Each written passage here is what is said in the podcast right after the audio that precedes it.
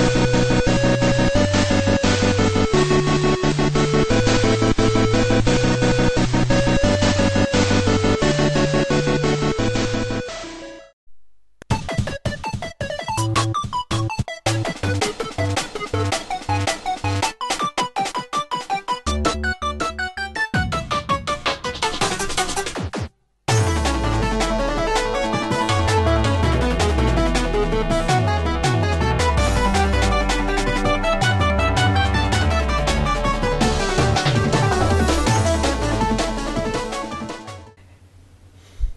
Ja, hallo liebe Zuhörer. Schön, dass ihr euch wieder zu einer Folge vom Telespieleabend verirrt habt.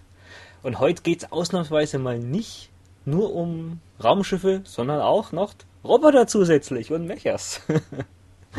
zu meiner Seite stehen mir heute dann ähm, wieder der gute Jürgen. Abend. Ben. Ja, hallo, guten Abend. Jo, und zum ersten Mal dabei Marco. Servus. Jo, und ähm, worum geht's diesmal? Um die schöne Firma, die uns ähm, Aleste, Spriggan und Co. beschert hat, nämlich Compile. Auch eigentlich, ja, nicht die, äh, die es niemals geschafft haben, so ganz so groß wie jetzt Konami und Capcom zu sein, aber die doch dann eigentlich fast bis gar keinen Schrott auf ihrer Liste hatten, solange sie es gab. Jo gut, ähm, fangen wir mal ein bisschen zur Gründungsgeschichte und sowas an. Das war jetzt aber eigentlich gar nicht so einfach, da jetzt irgendwas zu finden. Also da habe ich mich auch eigentlich fast bloß durch irgendwelche japanischen Wikipedia-Einträge irgendwie äh, durchwühlt und hier mal den Kumpel gefragt, ob er mir das und das übersetzen kann. Also so, so eine richtig äh, gute Quelle für so Compile vor Aleste und Puyo Puyo gibt es eigentlich dann äh, leider nicht. Aber wir geben uns. Vorher ihre Spiele alle nicht selber gepublished haben, ne? Ja, ja, genau. Also das, das mhm. ging nämlich dann ähm, so 82 los von einem, ähm, ja, gegründet hat das jemand, der hieß äh, Masamitsu Nitani. Der war dann auch ähm, selber noch als Programmierer zuständig. Also das war halt auch so wahrscheinlich so ein drei, vier, fünf Mann Betrieb, wie es halt jeder so mal klein angefangen hat und der hatte war jetzt halt bloß für den Vertrieb zuständig, der hat jetzt auch, äh, wie jetzt bei Torplan und so, auch dann äh, fleißig selber mitprogrammiert. Und ähm, ich weiß jetzt auch nicht, wie weit es stimmt. Ich habe mal jetzt irgendwie dann ähm, geschaut, was Compile eigentlich ähm, so äh, bedeutet als, als Direktname. Kumpel hat gemeint, irgendwie sowas wie, wie Gehirn Connection. Aber auch jetzt Fragezeichen. Kann sein. Muss ja, das nicht. war ja der, der Slogan von von Compile. Ja, erzähl. Also, was, ja, ja, das steht immer so beim Firmenlogo. Ähm, da steht äh, Nomiso Kone Kone, also irgendwie so Gehirnverbindung. Ah, okay. Bin begeistert, cool.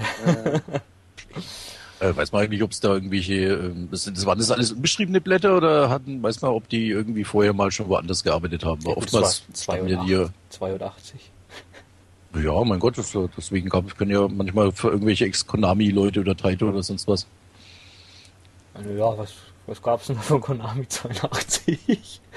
nee, also ich. Also Stimmt, da waren die auch erst da.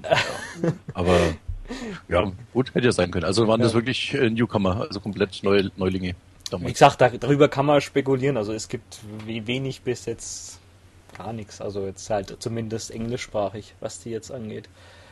Also bis jetzt halt auf den Gründer wird er jetzt auch ähm, namentlich, also eigentlich fast keiner betitelt. Also es wurde jetzt dann in den 90ern dann anders, aber so die Anfangszeit ähm, gibt es da ganz wenig.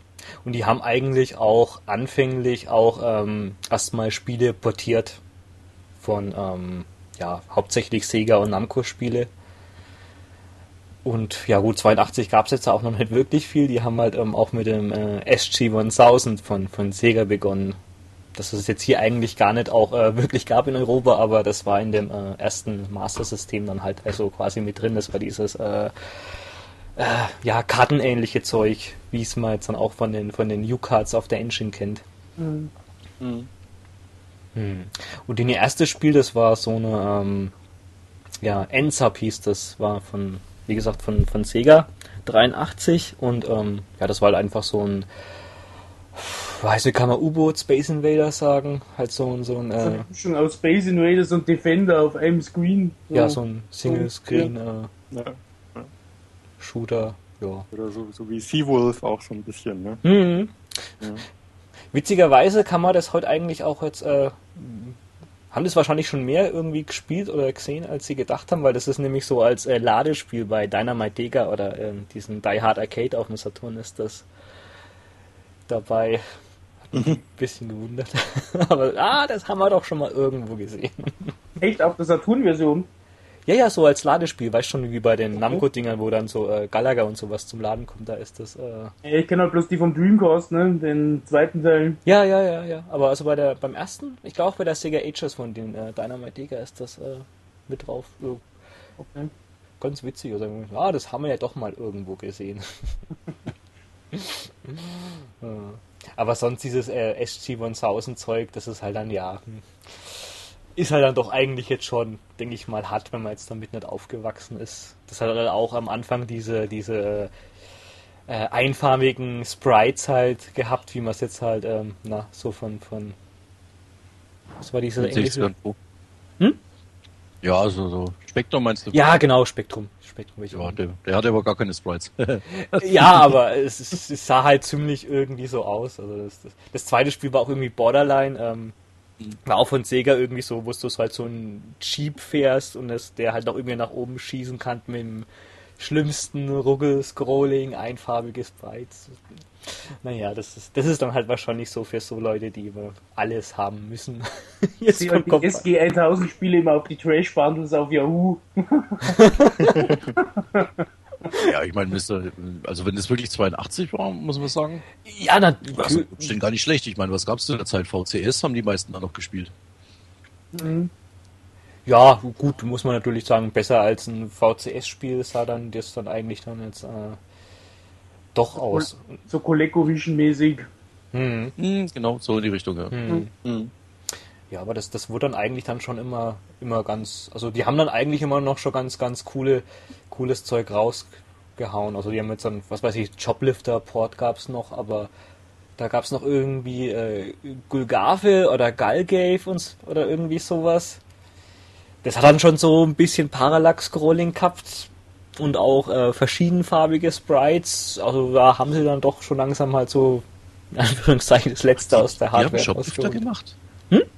Die haben Shoplifter gemacht. Äh, nee, portiert, portiert. Also, Ja, aber trotzdem auf, auf das.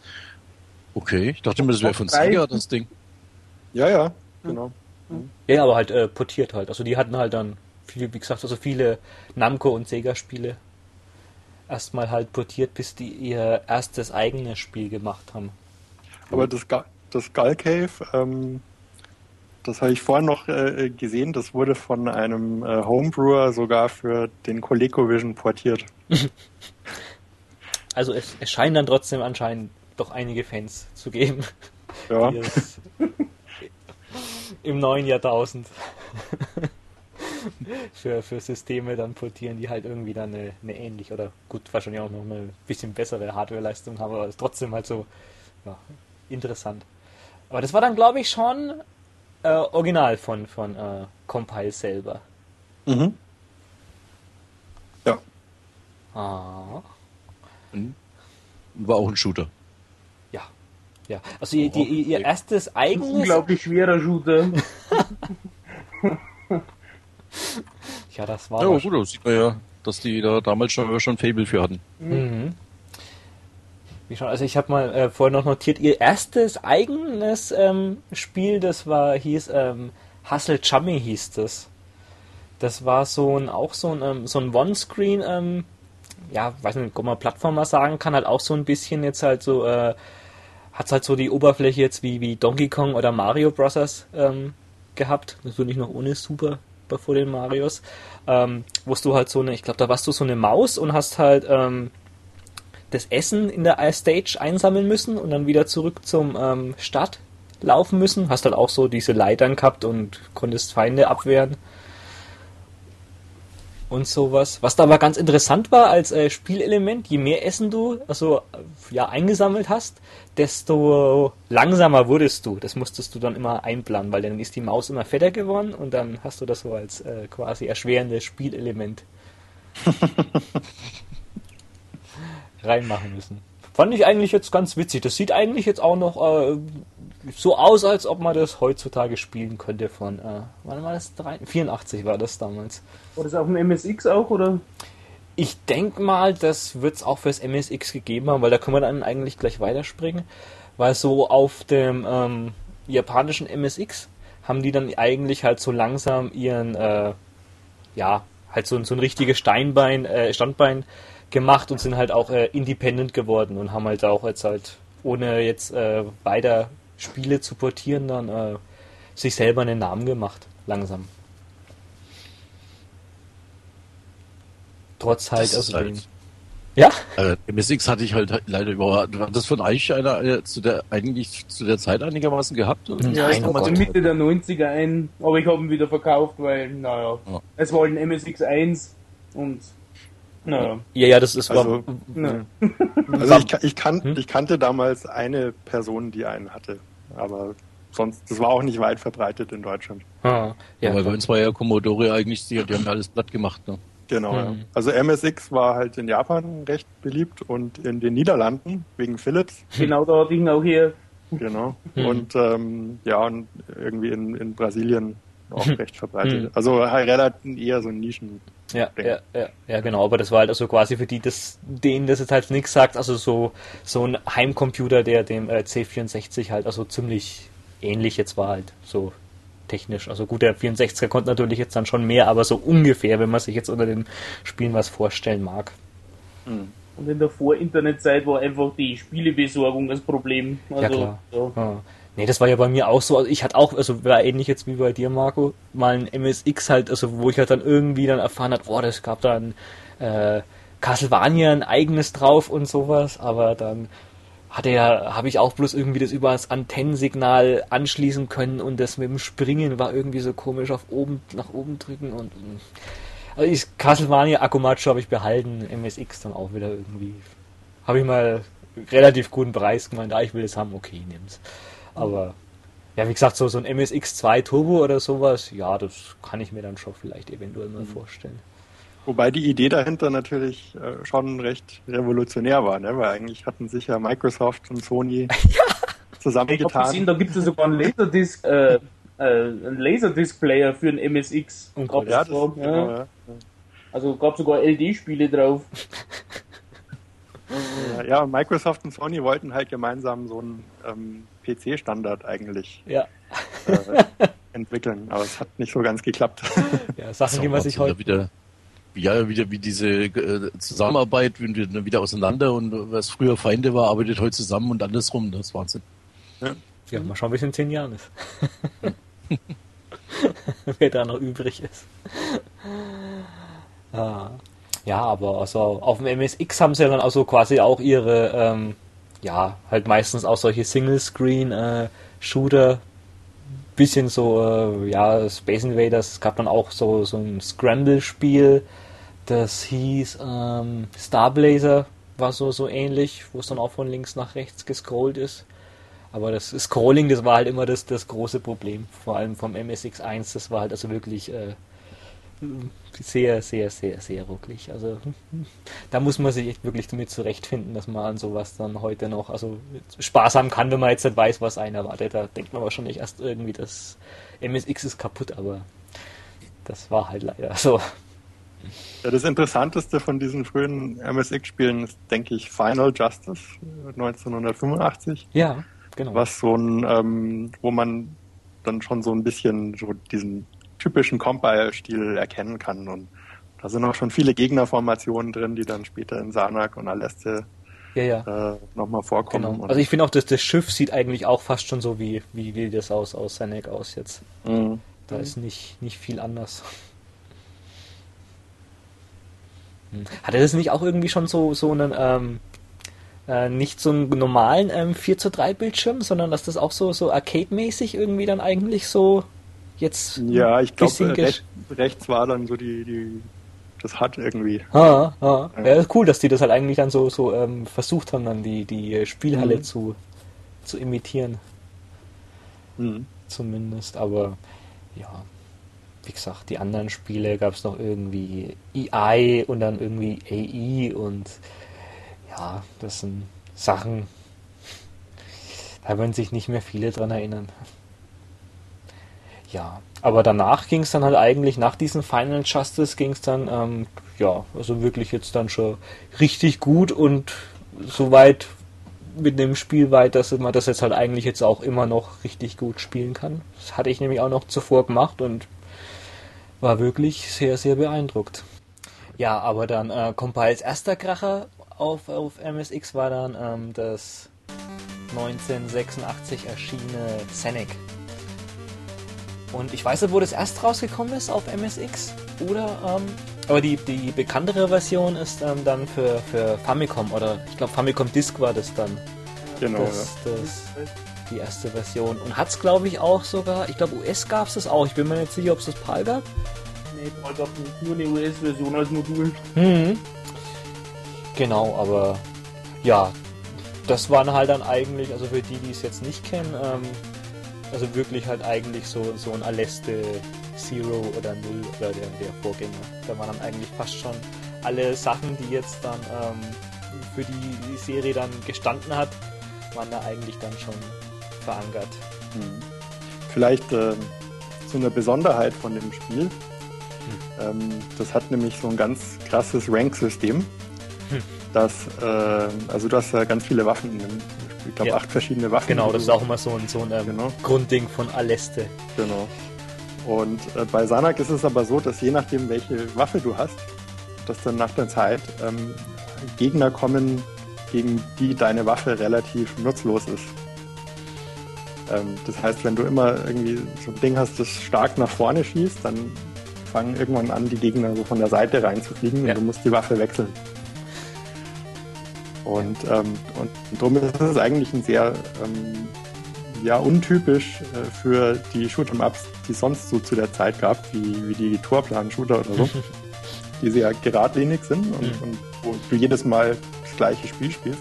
Ja. Und bei Zanek passt sich das Spiel halt ständig deinem Spielstil an. Ja, genau. Und das ist, das sind dann aber auch wirklich dann für die, ähm, keine Ahnung, wenn du halt so dies, diesen, äh, jetzt irgendwie halt so, eine, so einen starken Laser halt irgendwie hast, da kommen dann nach einer Zeit dann wirklich auch jetzt an für äh, andere ähm, Feindesformationen, als ob du, wenn du jetzt ein Schild hast oder irgendwie Lenkraketen oder irgendwie sowas, da haben die sich echt verdammt viel Mühe gemacht und äh, das ist halt einfach irgendwie jetzt dann auch, also kommt einem nicht so irgendwie so zufällig oder unfair dann irgendwie vor. Also du kannst es dann eigentlich schon gut handhaben, das Problem. Das ist eine coole Idee, wie bei dem Borg irgendwie. Sie passen sich an die Waffen an.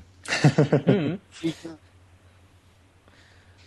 Aber ähm, ja, vielleicht, äh, weil, weil du auch schon meintest, dass das das erste Spiel ist, das richtig so wie so ein Aleste und halt so ein typischer Ja, ja, Compile-Shooter Genau. ist. Aber man kann ja mal erklären, was überhaupt so ein typischer Genau. Compile-Shooter ist. Mhm.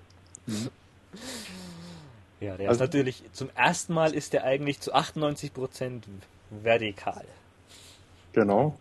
Und lange aber, Levels, genau. Lange Levels. auf jeden Fall.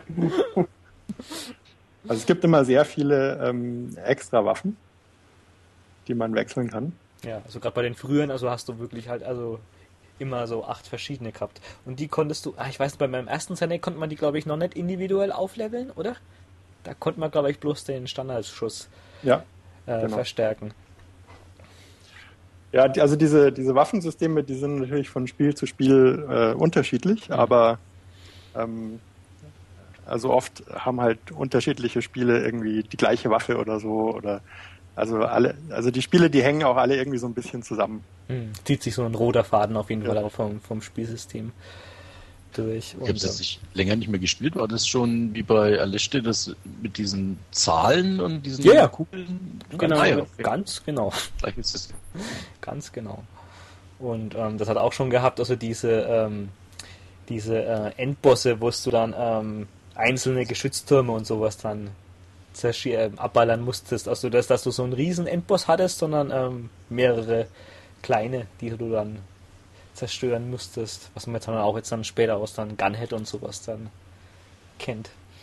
Und eine Sache, die ähm, auch relativ typisch ist, das trifft jetzt für Zanek äh, nicht so ganz zu, aber wofür Compile auch oft kritisiert wird, ist, dass die Spiele eigentlich relativ einfach sind. Wenn man nicht stirbt. Genau. aber ich, also wer jetzt halt irgendwie R-Type oder Tatsujin äh, oder Flying Shark gewohnt ja. ist, der, der fliegt da halt in so einem Compile-Shooter nach dem zweiten Mal bis zum Ende durch, in der Regel. Mhm. ja. ja, ist richtig. Also, da merkt also, man jetzt. Nicht heißen soll, dass sie, dass sie schlecht sind, also auf keinen Fall. Nein, nein. Ich finde es ja auch gut, ja. aber das ist halt, also hebt sich halt auch in der Hinsicht deutlich von, von mhm. Arcade-Shootern ab. Ja, ja. Da merkt man dann auch, dann denke ich, dass sie jetzt halt, also nicht in der Arcade halt, halt aufgewachsen sind und dass man jetzt dann nicht jedem Spiel dann so ein Münzgrab irgendwie dann äh, machen musste, sondern ja, du hast das Spiel gekauft und das war dann halt, ich glaube auch wirklich eines der ersten richtig guten halt Konsolen oder Heimcomputer. Naja, gut, eigentlich war es mehr ein Famicom-Spiel, glaube ich schon. Ähm, Ding, was es halt dann für die, für die Konsole ausgelegt ist, dass du dann da auf Highscore-Jagd gegangen bist. Ja, ich bin mir sicher, dass die Programmierer halt einfach große Arcade-Fans waren und sowas für zu Hause machen wollten. Mhm. Bin ich mir relativ sicher. Mhm. Ja. Und was bei dem Spiel auch wirklich noch wirklich raussticht, ist, äh, wie die damals schon, also die, die äh, Hardware jetzt halt im, im Griff hatten.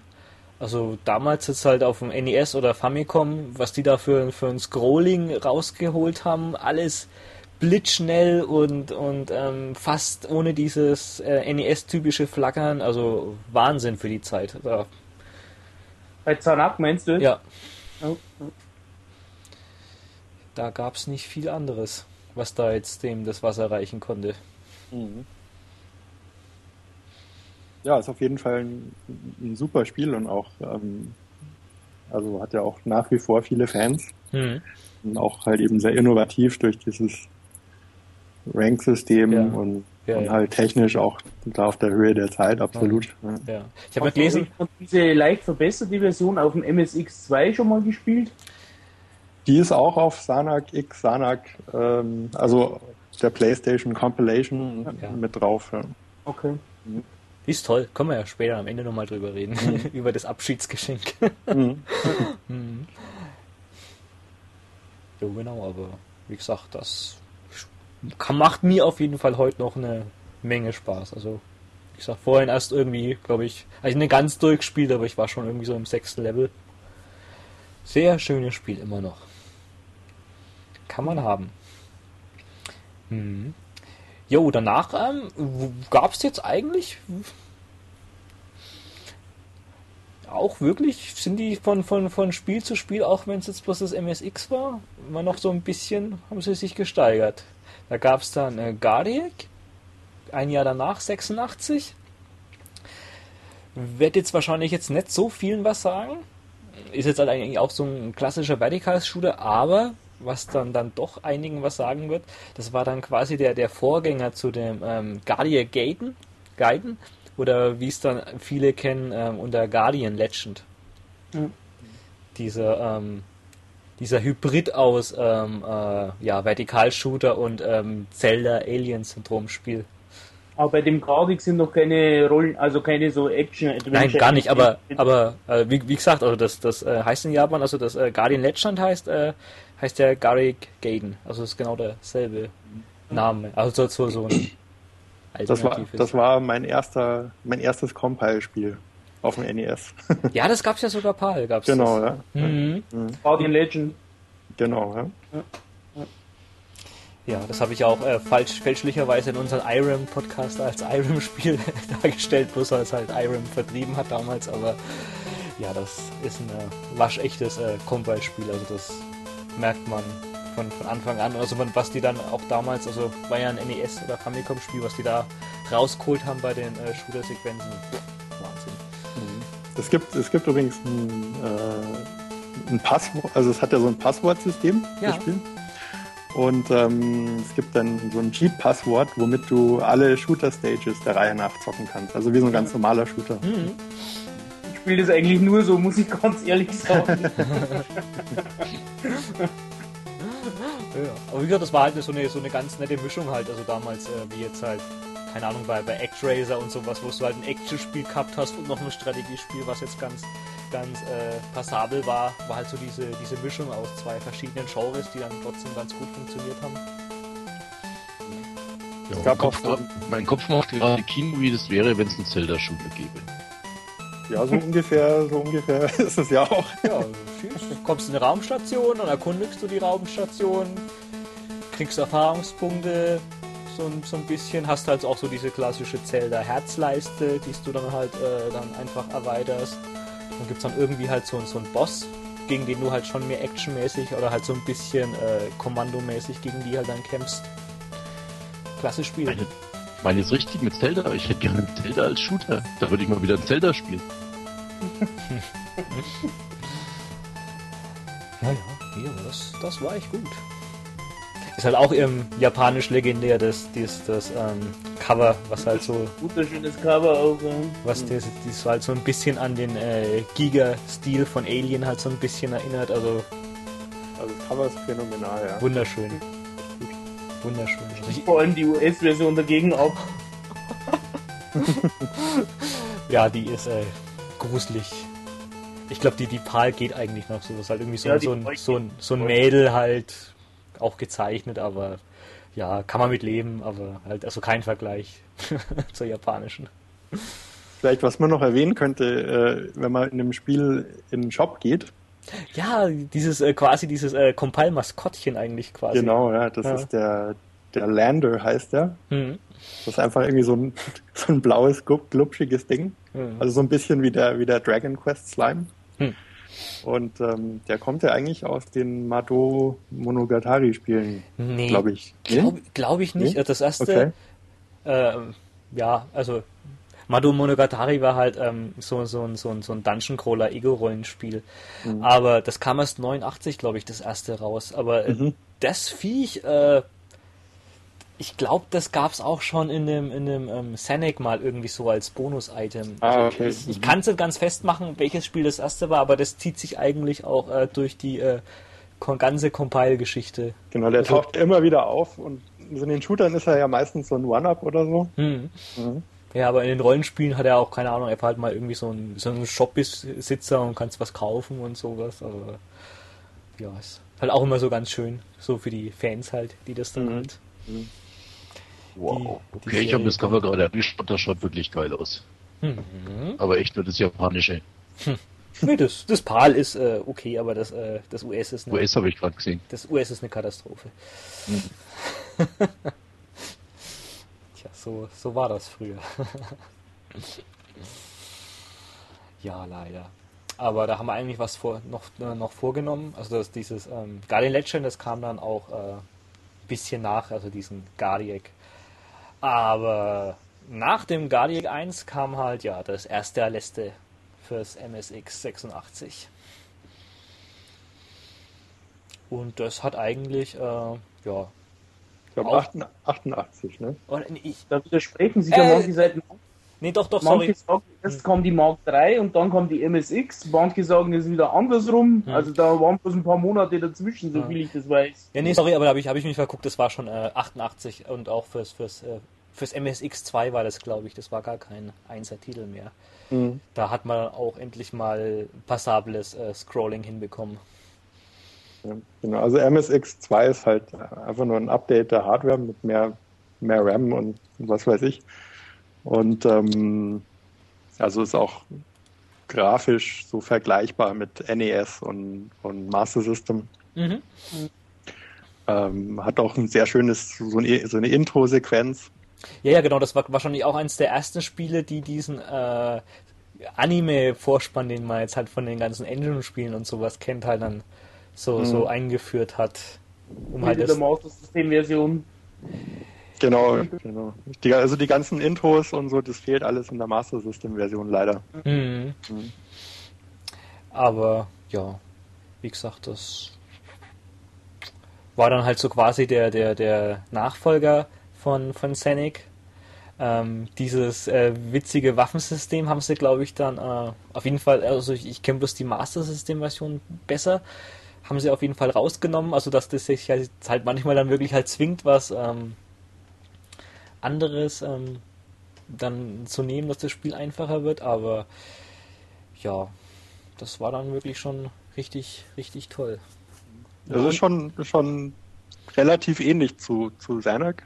Hm. Grafik ist halt nochmal eine ganze Ecke besser so. Ja.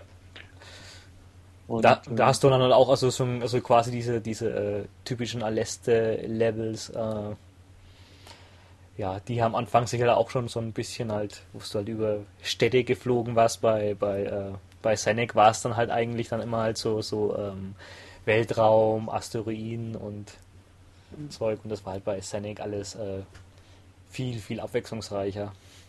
Ja, es geht ja irgendwie um so einen, diesen Computer äh, Dia 51 oder so, der der halt äh, außer Kontrolle gerät und, und dann irgendwie sich so biologisch mutiert und dann wachsen halt überall so komische solche Biopflanzen Monster. Also ja. ist, glaube ich, ich glaube, die haben zu der Zeit kam dieser äh, Godzilla gegen Bioland heraus. hey, das ist ein super Film. die haben nichts dagegen gesagt.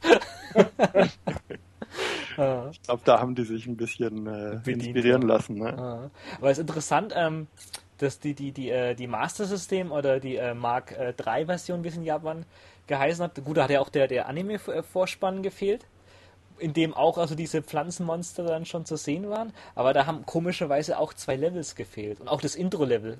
Und das mhm. Schade ist halt eigentlich bei der MSX-Version, in diesem Intro-Level kämpfst du dann halt auch am Ende dann gleich gegen so dieses äh, Pflanzending. Mhm. Und das, das, ähm. Das ist eigentlich bloß ein ganz kurzer Level, oder? Oder, ja. Nö. Nö. Nee, schon was längeres? Das ist schon so ein ganz normaler Compile-Level. Okay. Mhm. Ich habe gelesen, ich weiß nicht, ob es stimmt, aber angeblich ähm, sollte Aleste auch Sanak 2 heißen. Okay. Aber Aha. der Publisher von Sanak, äh, Pony Canyon, der hatte irgendwie die Rechte an dem Namen. Ah. Drum hieß es dann Aleste ja, gut, das sind halt immer eh, eh ja. die Namen ohne Bedeutung. Genau. was ist ein Sanak, was ist eine Aleste? Man weiß es nicht. ja, ja. Und ähm, im Westen wurde es natürlich, oder hieß das alle? Nee, das hieß auch damals schon. War nicht unter Aleste bekannt im Westen, oder? Nee, das hieß äh, Power Strike. Power Strike. Master System, genau. Ganz genau, ja. Im Westen fehlt natürlich der, der FM-Sound hm. den es nur auf dem Markt 3 gibt. Ne? Ja, leider. Hat man dann. Kann man aber umbauen. Man kann das Master-System umbauen, ja. aber äh, muss, wer nicht will. mhm.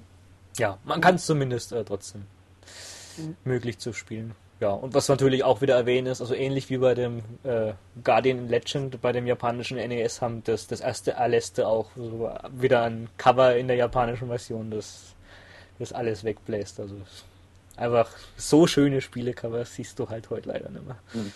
Da passt, passt einfach alles. War ein Papierflugzeug in der Box mit dabei. Was echt? Ja, ja. Oh krass, ey. Also das, ja. Die zwei, also gab es ja noch später noch Aleste 2, brauche ich auf jeden Fall mal dann in echt, auch wenn ich dann keinen MSX daheim stehen habe mehr. Ja, genau so sehe ich es auch.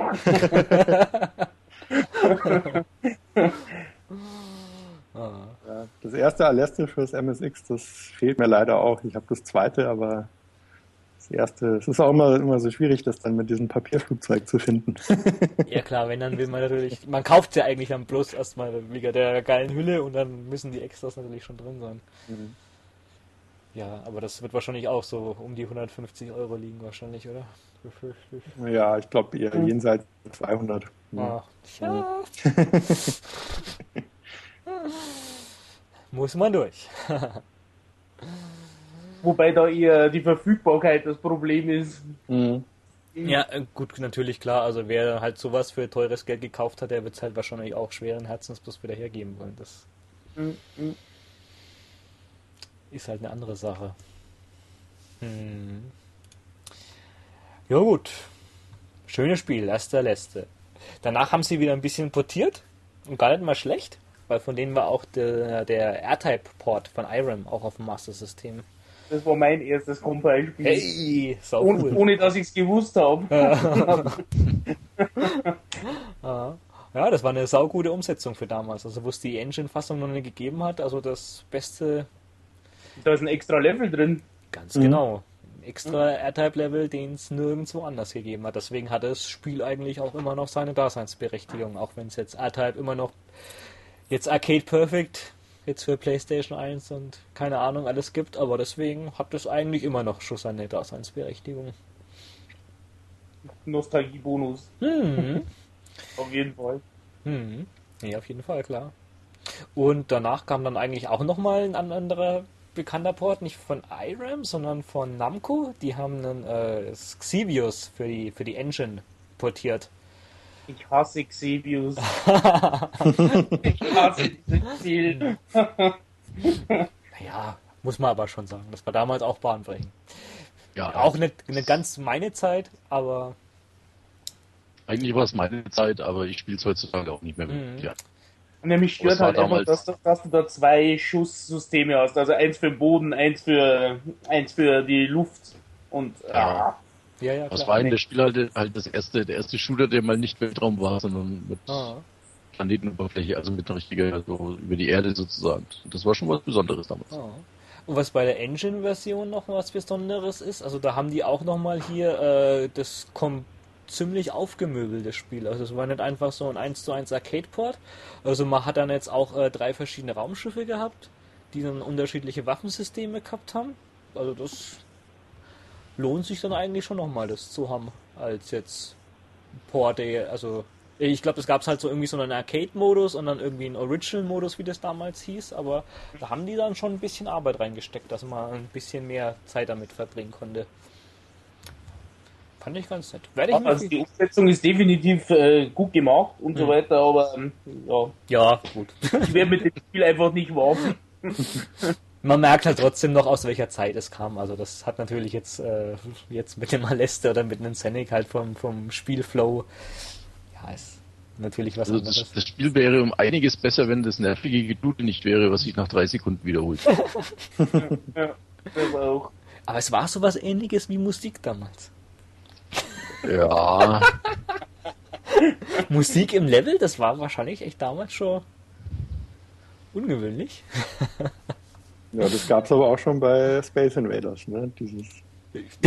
Dö, dö, dö, dö.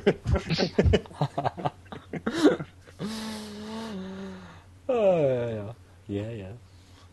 Witzig. Hm. Aber danach kam dann auch ein richtiges Brett. Sind wir auf der Engine geblieben? Mit Gunhead, einer Lizenz, einem Lizenzspiel. hatte das Gunneck eigentlich auf dem RS schon? Nee, das kam viel das später. vorher? Das kam Das kam viel später? später. Das kommt danach. Ja klar. Okay. Wann war, wann Ich habe war, Gunhead wäre vielleicht ein Nachfolger davon, weil ja gleiche Gunneck, Gunhead. Okay. Nee, nee, gut. Nee, nee, das hat damit überhaupt nichts zu tun. so mit dem, mit dem Namen zumindest. Gunhead, was halt auch im, im Westen dann, äh, dann. Was, was war denn das damals? War das ein Anime oder? Nee, das ist Ein Realfilm. Genau. Der ist, der ist ziemlich geil. Das ist so ein Realfilm, so ein, mit Max, aber halt alles ähm, natürlich ohne Stop CGI Motion und so. Nee, nee, also die haben richtig so irgendwie so Pappmaché-Max gebaut und so, aber es sieht schon recht geil aus. Also, Ich gewartet, dass der auf DVD erscheint, der Film. Die gibt's doch nicht auf DVD? Obwohl es so viel Ja Trash doch, gibt. mittlerweile schon, mittlerweile schon. aber der Film, der ist, also wer auf so 80er Jahre ähm, irgendwie Science-Fiction-Action-Dinger steht, der kann sich den auf jeden Fall angucken. Der ist echt. Ja, wenn man sowas wie Robot-Jocks oder sowas mag. Ja. auf jeden Fall. Eine kleine Trash-Empfehlung am Rande. ja, merkwürdig, dass dann dafür dann so ein Spiel gekommen ist und ähm, dass die jetzt dann halt dann Compile dafür angeheuert haben, das zu machen. Also das Spiel selber hat ja auch überhaupt nichts mit dem Film zu tun. Das ist wirklich nur der Titel. So. Ja, worum geht's? Also es ist ja auch sehr, sehr Aleste geprägt, würde ich auf jeden Fall sagen. Aber die haben natürlich dann auch äh, die ganzen Vorteile von der, die die jetzt Engine jetzt halt hat, also halt äh, bestens genutzt. Also ich würde schon sagen, das ist so auf, auf der Hue-Card äh, der PC Engine so eins der, der Vorzeigespiele eigentlich, ne? weil es total schnell scrollt und technisch, also auf höchstem Niveau. Richtig Okay. knallige, bunte Grafik und so, sehr detailliert auch gezeichnet. Mhm. Ähm, Mein- Den das- damals war das immer der. Wahnsinn. Knaller. Also das war immer so ein Vorze Vorzeigeteil. Also das war. Ich kann mich noch erinnern, dass es äh, damals immer so mit als bester Shooter genannt wurde. Gab es das nicht in den USA nicht auch eine Zeit lang Ja, mit der Blazing Turbo Graphics? Mhm. Okay. Blazing Blazes. Genau. Haben- Das war sogar ein Pipeout-Spiel eine Zeit lang. Mhm. Oh. Turbo Graph. Hat mal was Vernünftiges dabei gekommen, außer das andere, was Besser war als das? Courage. Keys, Keys Courage. Genau. ja, dann, dann doch lieber Blazing Lasers oder Gunhead. Auch wenn es wahrscheinlich eine sch- ganz schlimme Hülle gehabt hat, glaube ich. aber Oh ja, oh ja. PAL-Style. Ja, und, äh, und Gunhead war auch der erste ähm, Caravan-Shooter. Ja, Ne? Und Caravan, das war eben in Japan äh, Ende der 80er, Anfang der 90er so ein jährliches, so ein jährlicher Wettbewerb von Hudson Soft. Habe ich gelesen, dass das 2006 auch nochmal stattgefunden hat. Okay. Also, ja. Ach, Also, stimmt, mit dem, mit dem Star Soldier Remake, ne? ja, stimmt, genau. Was dann nochmal für, für, für PSP und äh, Ja, und das war eben so ein, so ein Score, Highscore-Wettbewerb. Ähm, und äh, äh, ich weiß nicht, ob er da gewonnen hat oder so. aber es gab- Ich glaube, bei einem der, der älteren Spiele vor Gunhead, dieser Takahashi Meijin, der war ja dann so ein Idol, ja, weil er weil er so schnell feuern konnte. Gibt es auch ein YouTube-Video dazu? Äh, und der war dann irgendwie ständig, irgendwie, immer wenn es um Videospiele gehen, ging im Fernsehen, dann war halt dieser Takahashi Meijin da und ja, so, ein, so eine Vorzeige-Prominenz, also die halt dann auch. der da halt mal gewonnen hatte in diesem, in diesem Wettbewerb. Mhm. Genau. Ja, stimmt, das, das Gunhead war das erste von diesen, diesen äh, Score-basierten Spielen. Die haben halt meistens immer bloß so drei Minuten gedauert, glaube ich, Genau. oder? Ja, ich glaube, die ersten drei. Dann Äh, gibt es auch eine Special-Version. Also es gibt eine Special-HU-Card. mhm. Genau, da sind diese, dann diese also Time-Attack-Modus. Also so Score-Modus. Der gibt bloß drei, drei oder fünf Minuten, je nachdem. Hm. bei den bei den späteren Caravan-Shootern, da ist ja der Score Highscore-Mode immer mit mit drauf, aber bei Gunhead muss man quasi diese Special Version kaufen, um das spielen zu können. Hört sich teuer an. Ja, das sind die meisten Caravan-Spiele. Aber das macht sie wieder besonderer. Ja. Und äh, ich glaube, was man in dem im, äh, in dem Sinn mit mit Gunhead eigentlich auch noch äh, erwähnen müsste, sind äh, mehr so die die quasi Nachfolger, wo ich jetzt eigentlich auch immer lange Zeit gedacht habe, dass das dann eigentlich auch vom selben Hersteller sein muss, also von Compile, aber dann eigentlich äh, nichts damit mehr, also mit, zumindest mit Compile zu tun gehabt hat. Also halt mit den ähm, Superstar Soldier Serie Superstar Soldier, Starblade. Soldier Ah. Blade. Soldier Blade. Final Soldier. Final Soldier, genau. Genau, ich glaube, also weil es gab ja auf dem NES auch schon drei, ähm, Star Soldier gab es auf jeden Fall auf dem NES von Hudson. genau, diese drei ähm, äh, Caravan-Spiele. Und die, die sind ja wirklich ziemlich rudimentär eigentlich. Ja, schön ausgedrückt. Genau. Ich glaube, irgendwie dieser Gunhead-Stil, der, der muss da so eingeschlagen sein, dass halt Hudson dann, dann auch bei den späteren Caravan-Spielen, dass die alle so ein bisschen ähnlich geworden sind dann wie Gunhead. Ja, Na gut, ich war, das, wie ich vorher gesagt habe, das ist ja anders als eine Spielhalle. Und wir haben die damals auch, sage ich mal, zugesagt, weil der Schwierigkeitsgrad eben moderat war. Und du andererseits aber lange dran zocken konntest. Jetzt anders, äh, konträr zu anderen so Arcade-Shooter, die vielleicht 20 Minuten gehen, oder für so Sackschätz, dass du äh, ja, wochenlang dran hängst. Ne? Und das muss ich sagen, das hat mir in den Compile-Teilen auch immer gefallen. Ne? Ja, klar. Das ist halt, also, ja, wie gesagt, die kannst mal rausholen und du kommst halt auch zumindest jetzt ohne große Übung mal meistens so ins vorletzte Level und sowas und dann versuchst du es am nächsten Mal und dann spielst du es durch und hast deinen Spaß. Sieht gut aus, hört sich gut an, hast deinen Spaß. Und der Spaß hat dann meistens eine Stunde oder länger gedauert. Ja, die waren alle, also auch im Gegensatz zu Arcade, wo halt der äh, Torplan-Shooter im Vergleich halt dann meistens bloß eine halbe Stunde gedauert hat. Ist weg. Jetzt ist er wieder. Jo, prima. Ähm, ja, nur eine halbe Stunde gedauert hat, hast du halt an den, den meisten ähm, Compile-Shootern meistens auf jeden Fall eine Dreiviertelstunde bis eine Stunde Zeit gehabt. Hm. Was sich jetzt halt eigentlich jetzt auch für die heutige Zeit nicht mehr so viel anhört, aber ja, trotzdem. Gute Sache und halt interessant halt, dass das dann halt Hudson dann halt dann äh, weiter dann halt so kopiert hat. Zumindest den. Aber sie haben es sehr gut kopiert. Ja, fand Also ich eigentlich. Soldier Blade war es besser wie gar nicht, muss ich ehrlich sagen. Ja klar, Soldier Blade ist auch halt. du kannst keine Engine haben und kein Soldier Blade. Das geht Ja. nicht. Das sind aber ein paar Jahre dazwischen. Also Hm. damals, als Gunhead rauskam, war das technisch schon verdammt beeindruckend auf der Engine. Ja. Das ist ja eigentlich null in die Knie gegangen. Ja klar, also wie gesagt, für, für 89 damals. Hm. Ey. Respekt, Respekt. Aber danach sind sie dann auch wieder auf ihre Lieblingskonsole damals zurückgekehrt. MSX2 mit Aleste 2. Damals den, den direkten Nachfolger. Und da haben sie sich dann auch, also gut, ich habe es jetzt leider noch nie gespielt. Auch, ja, ich habe mir auch bloß mal ein bisschen auf YouTube was angeschaut, aber was da halt beeindruckend war, das war damals auf drei Disketten. Der Shooter auf drei Disketten halt damit, keine Ahnung, fetten Anime-Vorspann und Also für einen MSX-Shooter sieht er auf dem Video schon sehr beeindruckend aus. auf jeden Fall. Das, äh, also die ähm, Diskette 1 und 3 sind ja auch äh, nur das Intro und das Aber der Ende. Abspann. Ah, Genau.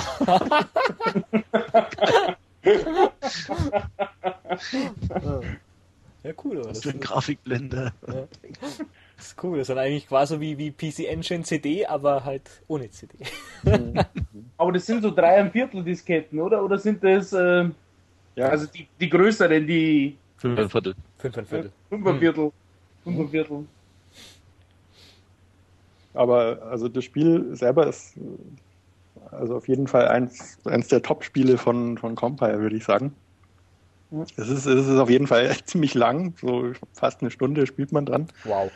Ähm, aber also für, für ein MSX, also eigentlich geht's gar nicht besser auf dem MSX als Spiel technisch.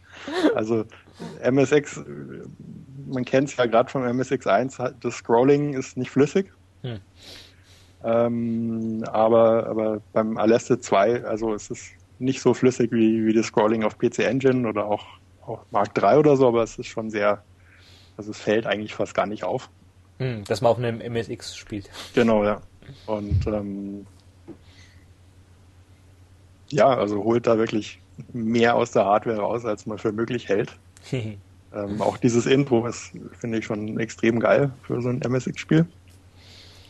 Ja. Kuri also es ist auch sehr kurios irgendwie. Da gibt es dann eine Figur, die irgendwie wie Lady Oscar aussieht. Ja, das, das sieht man immer die Zeit, was gerade beliebt war. ist eigentlich die Umsetzung von auch nicht wahrscheinlich. Nee, gar nicht. Ja, gar nicht, schade. Ist halt mit dem nächsten Spiel auch so. Das kam auch im nächsten, also im selben Jahr auch 89 raus, äh, Aleste Guiden fürs, fürs MSX und das konnte man gar nicht richtig kaufen. Weil da gab es immer noch so ein, so ein ähm, Compile-Magazin halt. Ich weiß nicht, ob du da jetzt irgendwie so in einem speziellen Club sein musstest oder irgendwie sowas.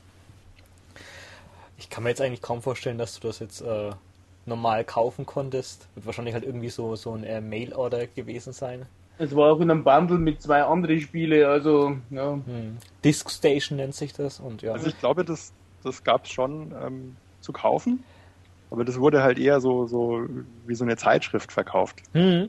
Ja. Genau, und das, das Aleste Guiden war halt dem äh, beigelegen. Und das ist auch ziemlich ungewöhnlich. Also das ist halt mehr eigentlich so, ein- so ein Kommandospiel. Wo du dann, äh, ich glaube, zwar den Piloten aus Aleste 2 spielst, aber der hat halt irgendwie so eine Ninja-Cyborg-Rüstung an und also du läufst halt auch eigentlich und der kann halt dann, ja, so wie, keine Ahnung, Elemental Master oder sowas, hast schon Autoscrolling, aber du läufst halt und. Ne, du kannst sogar springen, glaube ich. Genau, ja, du musst dann über so Lücken Mhm. springen und so. Ja. Ja, ja, ja. Aber, Aber, es es hat aber es hat seltsamerweise nicht diese vielen ähm, Power-Ups, die es sonst äh, in Compile-Spielen geht. Also du hast eigentlich immer nur die gleiche Waffe, halt so Ja. Shuriken. Hm. Und ähm, Ja, also es ist nicht so gut wie die beiden Alestes, würde ich sagen. Ja, nee, aber ich meine, das ist halt trotzdem halt für so eigentlich halt so, so, so eine Magazinbeilage ist es dann trotzdem eigentlich schon ganz cool. Also Grafik kannst du jetzt auch nichts sagen. Hat halt auch netten Vorspann und hast halt so eine Endzeit-Grafik, wo du halt dann irgendwie dann ja durch so eine verwüstete Stadt läufst und die keine Ahnung, siehst halt irgendwie noch immer so die, die Freiheitsstatue so im Kopf, äh, bis zum Kopf irgendwie eingegraben und so. Planet der Affen, ja. Hm, genau, ja. Sowas mit Ninjas. Planet der Affen mit Ninjas. Aber Compile hat ja diese ähm, Disk-Station-Dinger rausgebracht und das heißt, es war eigentlich immer auch was, irgendwie so ein kleines Spielchen von, von Compile dabei. Hm. Also die haben auch irgendwie Blaster Burn ist so ein anderer Shooter, den die da mal ja. veröffentlicht haben. Ja, genau, das war, glaube ich, auch so, so ein Episodending immer mhm. irgendwie. Ähm, wo du dann immer neue Levels irgendwie dann äh, für, das, für das eine Spiel bekommen hast. Mhm. Das, das, war dann halt irgendwie halt auch so, so ein Space Invader, so ein One-Screen-Ding, glaube ich. Aber wo du dann ähm, deine äh, Waffen dann irgendwie dann aufleveln konntest und du hast halt immer für das Spiel in der nächsten Ausgabe dann, was weiß ich, zehn neue Levels bekommen. Mit neuen Feindesformationen und sowas. Also. Das ist ja fast wie der DLC heute. Ja. Eigentlich schon. Bloß, bloß in cool. Ja. ja, war, war schon ganz nett. Also hätte ich mich damals gefreut, wenn ich so ein Magazin gehabt hätte. Mhm. Ja. Aber danach kam dann, äh, was der Jürgen dann eigentlich gemeint hat. Also dieses äh, Gunneck fürs Famicom. Der ist in meiner Top 5 von die Famicom-Shooter drin, auf jeden Fall. Super, mm. super Spiel. Das sieht auch eigentlich ziemlich abgefahren aus. Da denkt man eigentlich, dass das mehr so, so ein parodios niedlich Ding ist. Das hat irgendwie so eine, so eine ziemlich komische Kombination, weil. Äh, Hasen gleich am Anfang. Ja, ja, das, sind halt überall so, so, so, so ein Hasenthema, zieht sich da durchs ganze, das ganze Spiel durch. Aber die sind jetzt halt, wie gesagt, nicht, die sind schon irgendwie niedlich, aber es gibt dann halt dann trotzdem deine ganz normalen Raumschiffe, die du jetzt ab, abballerst und du fliegst jetzt nicht auf irgendwelche ähm, Tortenlandschaften wie jetzt in einem Cute Up. Das ist ja, das ist ja, weil in, also bei uns gibt es ja den Mann im Mond ja. und in Japan sagt man, es, es gibt einen Hasen im Mond. Mhm. Darum ist das quasi so die, die Invasion der Mondhasen. ja, ja, genau, das habe ich auch letztens ganz, ganz zufällig ähm, mitbekommen. Weil da habe ich einen Anime geguckt, äh, der äh, hieß äh, Tamako Market und da haben die ähm, die äh, Hauptprotagonisten haben halt auch so einen Mochi-Shop und ähm, das sind halt diese, diese japanischen Reiskuchen. Und die hatten dann auch so einen ähm, Hasen als Logo mit einem Hammer. Und da haben, wird auch mal diese Legende erwähnt, ähm, dass es halt äh, in dem ha auf dem Mond gibt es halt so einen Hasen mit einem Hammer und der zertrümmert dann den, Heiß, den Reis und da kommen halt diese Reiskuchen her. Und ähm, weil es halt dann diesen äh, Hasen gibt, haben die das halt irgendwie dann mit so UFOs und Invasionen ähm, irgendwie dann äh, verkettet und deswegen wird jetzt dann die, die, die Menschheit von, von dem Hasen vom Mond. Ja, wie geil, jetzt macht der, jetzt macht der Level in Gokuyu Parodius Sinn. Ja, jetzt musst du es Ich habe mich immer ja. gedacht, was die riesen Hämmer da sollen. Na klar. Cool, hä? ja. Was man dann irgendwie 20 Jahre später zufällig erfährt. Ja, auch so ein Serienmärchen. Ja. Aber wir letztens auf jeden Fall eben auf YouTube nur angeschaut, weil leider Deutsch gab es das Ding ja mal wieder nicht, ne? nur US-Japanisch. US gab es Oh, ja. Ja. ja. Mhm.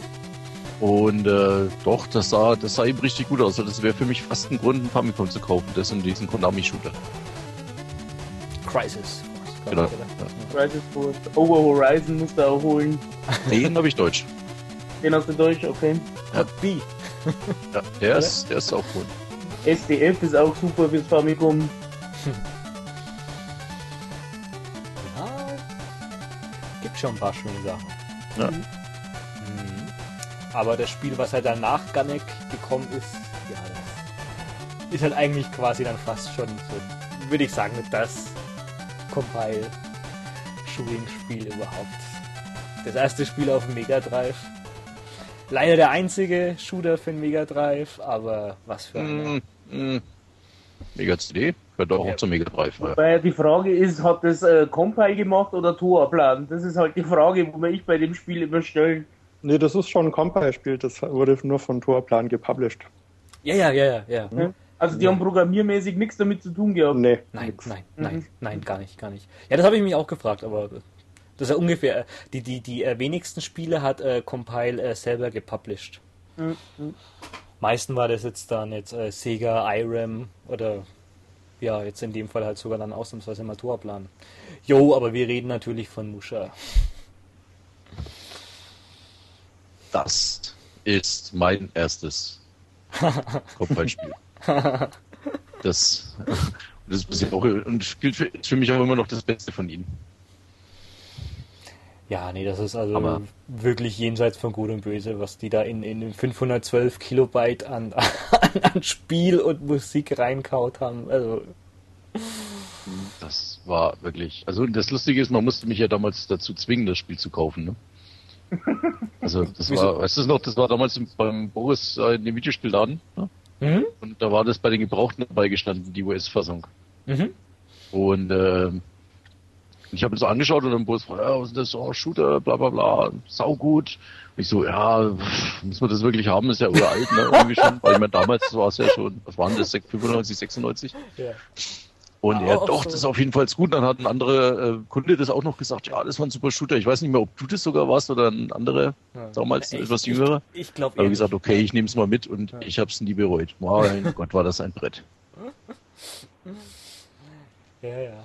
Muss Bei man sagen. Das, ich kann mich ich vor allem daran erinnern, das wurde ja zweiseitig in der Videogames getestet. Und ich habe diese Videogames immer wieder diese Seite, wo der, wo der Hintergrund wegbricht da war so ein, so ein großes Bild davon und ich habe das immer wieder und wollte es immer wieder äh, wochenlang von diesem Spiel geträumt, monatelang. nur, nur anhand dieser, dieser Testbilder. war, da nicht, war da nicht in dem Test auch dieses, äh, dieser Totenschädel oder dieses Gesicht? Ja, das ist eine, eine No-Maske, also aus dem japanischen No-Theater.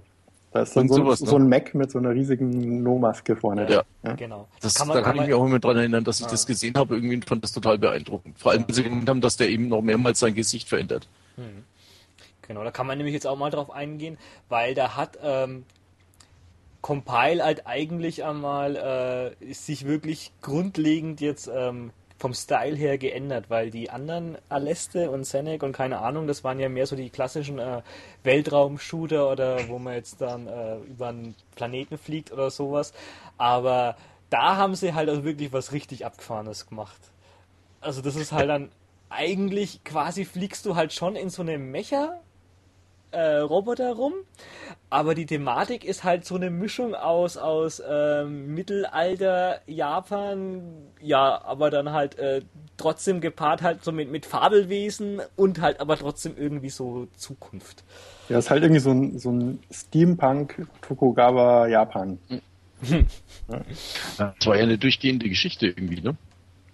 Aber das war jetzt nicht einfach ein Level nach dem anderen, der, der nichts mehr miteinander zu tun hat, sondern ich kann mich noch erinnern, da zum Beispiel kommt dann der Funkverkehr, ja, ich gehe jetzt rein und dann bist du in den Level eingeflogen, dann ging es in, den, in der Festung weiter und so genau, weiter. Genau, ja. Das war auch mal cool.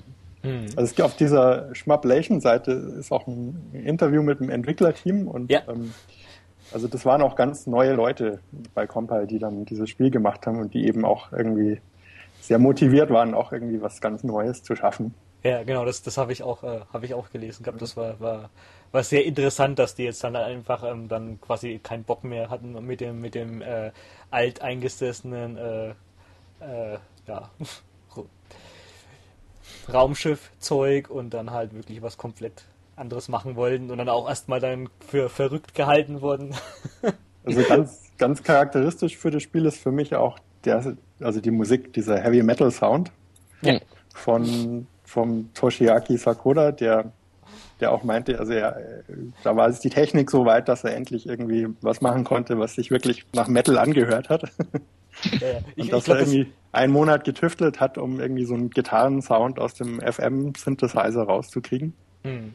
Ja, genau, der war nämlich überhaupt kein, kein äh, Fan von diesen äh, me mechanisch metallic klingenden Mega Drive äh, Yamaha-Sound, mhm. sondern der wollte halt dann richtige Gitarren haben. Und der hat dann anscheinend dann wirklich so lange getüftelt, bis er da halt dann das bekommen hat. Und dann, der hat es ja dann auch irgendwie in einem Interview dann irgendwie so, so, so Edelmetal oder irgendwie sowas, glaube ich, genannt. Ja, genau. Also halt so Alt-Japan-Metal. Ja, und er meinte auch, dass irgendwie ihn gestört hat immer in Spielen, dass die dass jede Stage halt ein neues Lied hatte und die irgendwie nichts miteinander zu tun hatten. Hm. Es war immer andere Musik dann in jeder Stage und er wollte so ein, also wie so eine Art Metal-Symphonie machen, die quasi sich durch das ganze Spiel durchzieht. Hm. Was ihm auch ziemlich gelungen ist, würde ich sagen. Nee, das ist abwechslungsreich. Mhm. Ja, treiben. Das hat einfach, das hat die Faust am Auge gepasst. Ja, klar, also halt, wie du jetzt halt dann einfach so, wie halt die Level ineinander so, so, so, so, so übergehen, ist halt eigentlich der Wahnsinn. Mal, das erste Level eigentlich dann schon so ziemlich klassisch, kämpfst gegen Boss, ist der Boss besiegt, dann fliegst du in den Boss rein und, und hast dann dann diese ganzen Zahnräder, die du dann ausweichen musst, mechanisch und sowas. Und, boah, Wahnsinn. Was, der nächste was ich auch extrem geil finde, ist ähm, äh, beim Endboss, du kämpfst gegen den Endboss und dann fliegst du irgendwie raus aus dieser Raumstation. Dann kommt so der, der Spruch, ja, jetzt andocken. Es geht schon so eine ruhige Musik los und so und jetzt andocken an das Mutterschiff. Und dann kommt nochmal so ein, so ein Mac-Mini-Boss aus einer früheren Stage und fängt wieder an zu kämpfen. ja, es ist noch nicht vorbei. noch keine Pause. Also ist auch schon, also schon sehr geil inszeniert alles und ja, fängt natürlich auch schon mit, mit dem Vorspann an. Also das hat man auf dem Mega Drive damals auch noch mit eigentlich gesehen gehabt, also in diesem Anime-Look halt eigentlich.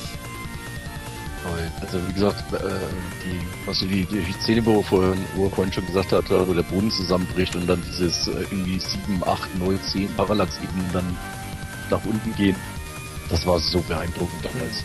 Ja, nee, und ich glaube, das war, da, da war ich glaube, also das hat glaube ich jeden beeindruckt. Ich habe letztens festgestellt, da habe ich dieses äh, Gikirin dann gespielt vom Taito. Mhm. Da ist ja die Szene fast eins zu eins kopiert drin. war echt oder die Gewitterstage fand ich auch geil. Die, die Wo so die Blitze einschlagen und du siehst unter den Wolken schon die Feinde ankommen. Und dann blitzt immer alles, der ganze Bildschirm wird weiß und dann kommen sie nach oben und sowas geil. Also atmosphärisch haben Labyrinth, also dieser, dieser Canyon. Du musst am Anfang bloß halt, das war ja glaube ich auch das, das, das Ende vom zweiten Level. Und du bist dann, dann da und dann, dann bricht dann der Boden so weg, dreht sich dann so in den äh, Runden rein und dann siehst du irgendwie sowas und denkst, oh Gott, sieht das geil aus. Und dann ist auf einmal alles weg und du hast da dieses sechsfach Parallax-Scrolling, du siehst diese Lavafluss im, im Hintergrund, im Untergrund und boah, sieht das bewegt. Da war in der, von unten die leicht klein, ganz klein unten siehst, die da nach oben kommen, ne? Ja, ja, ja. Skaliert und sowas. Ja. Da war auch noch was sehr Interessantes in dem Interview gestanden, weil da hat der, der, der ähm, Typ, der die Soundeffekte gemacht hat, der wollte da so einen Effekt haben, wenn du dann die, die Gegner abschießt und dass die zu Boden fallen, dass der, dass das ähm, leiser wird, wenn die dann in den Canyon hm. reinfallen. Und da haben die auch ewig irgendwie so getüftelt, bis die das äh, irgendwie ge gemacht haben mit den Möglichkeiten äh, vom, vom Mega Drive damals. Also so lauter Kleinigkeiten, die mir auch bis jetzt gerade nicht aufgefallen sind, aber da muss ich das nächste Mal drauf achten. aber das ist, das ist schon Wahnsinn, wenn man diese Interviews liest, also mhm. auf, auf was die alles Wert gelegt haben und wie detailversessen die da gearbeitet haben, mhm. wie sorgfältig. Das kann man ja, sich eigentlich gar nicht vorstellen. Kann man sich gar nicht vorstellen. Und das Spiel haben vier Mann eigentlich gemacht. Also das ist unglaublich, ja. Wie geht das? Gab es leider auch nicht PAL, ne? Nur US-Japanisch. Mhm. Ja. Leider ist es auch teuer ist heutzutage, ne? Ja, jede Version. Da muss man sogar mal zugeben, die US-Version sieht gar nicht so schlecht aus. Die ist eigentlich, hat da relativ okayes Cover. Mhm. Da gab es wesentlich Schlimmeres. Mhm. Und die, die haben mal diesen, äh, was, was, wo ich eigentlich immer drüber, drüber schmunzeln muss, dieses äh, Muscha-Aleste, passt ja eigentlich im Japanischen gut zu dem Namen, weil also Musha heißt der, kennt ihr mal wahrscheinlich auch aus die ganzen Dynasty Warrior Teile, ist ja, heißt der Krieger dann, also halt so dieser japanische Krieger. Und das hat halt eigentlich mit dieser ähm, Thematik dann ganz gut zusammengepasst. Aber die haben das dann halt, äh, glaube ich, Musha haben sie irgendwie unter untertitelt mit Metallic Uniframes Super Hybrid Armor. Halt für, für Musha. das ist ein sehr schönes Wort. Aber es passt ganz gut auch. Also, ja. ja. Könnte man sich tätowieren lassen. Also auf jeden Fall besser als Blazing Lasers.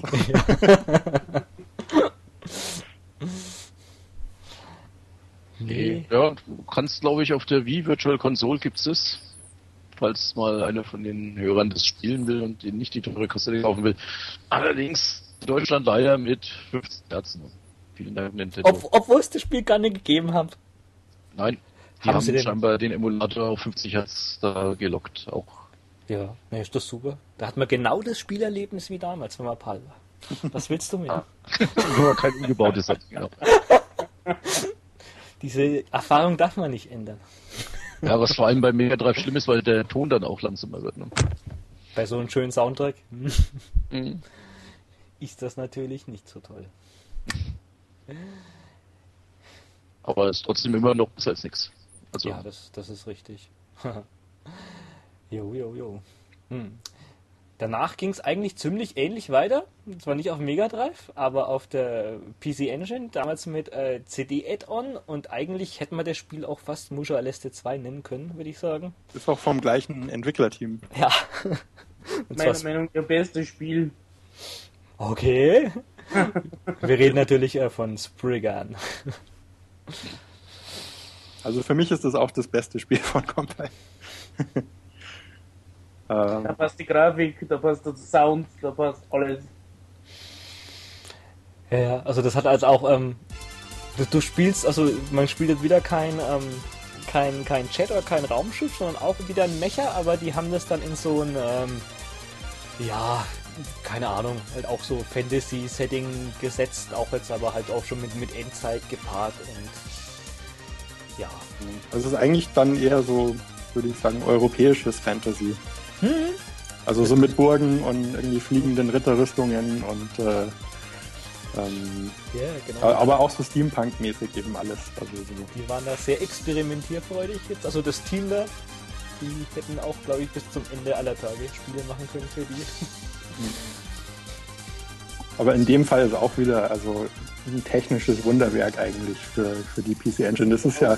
Auf was für eine Maschine das läuft. Ja, und das war ja noch äh, mit, mit, äh, mit dem, war ja noch kein Super CD-ROM, sondern auf dem normalen. Ja, normales CD-ROM. Super geil. Also die haben halt, äh, die, die Engine hat ja eigentlich ähm, schon mit dem, mit dem, ähm, dieses krasse Parallax-Scrolling wie auf Mega Drive das hat sie nicht gekonnt, aber die haben halt dann gekonnt auf äh, die mehreren Farben gesetzt und ähm, die schnellere CPU und halt auch den, den, den Soundtrack von CD-ROM dann gemacht mit Sprachausgabe und sowas. Also es gibt auch recht viele Anime-Sequenzen ja. am Anfang, Ende, zwischen den Stages dann auch mhm. oft. Ja, und das Waffensystem finde ich auch voll geil. Das kannst du nämlich so wie bei, wie bei Gunstar Heroes. mit Rollen kombinieren. Ja, also du hast so, immer unten rechts hast du drei äh, verschiedene Waffen. Mhm. Da gibt's halt, ja, Feuer, Wind, weiß nicht, Blitz und sowas. Und da kannst du. Die Kombination kannst du halt, entweder du nimmst dreimal dasselbe und hast halt den stärksten Feuerschuss oder du nimmst dann, was weiß ich, ein Feuer, ein Blitz und hast dann halt so, so ein Feuer-Lenklaser und sowas. Also, also da wird es wahrscheinlich 18 verschiedene Kombination davon geben. Mhm. Voll geil. Voll also ich finde find das auch eigentlich intuitiver, als das oft bei den anderen Compile-Shootern ist, wo man halt irgendwelche Nummern einsammelt. Mhm. Und da hast du halt diese. Extras diese, ausweichen muss und genau. Ja. Und da hast du halt diese, da weißt du gleich, okay, blaues Blitz und so, ja. rotes Feuer. Ja. Sehr intuitiv, ja. Genau, das, das war ja auch bei, bei den, bei den Muscha Aleste schon so. Da gab es dann auch, ähm, haben sie diese diese acht Waffen, die es dann eigentlich gegeben haben, glaube ich, auch auf vier runtergekürzt. Mhm. Und ja.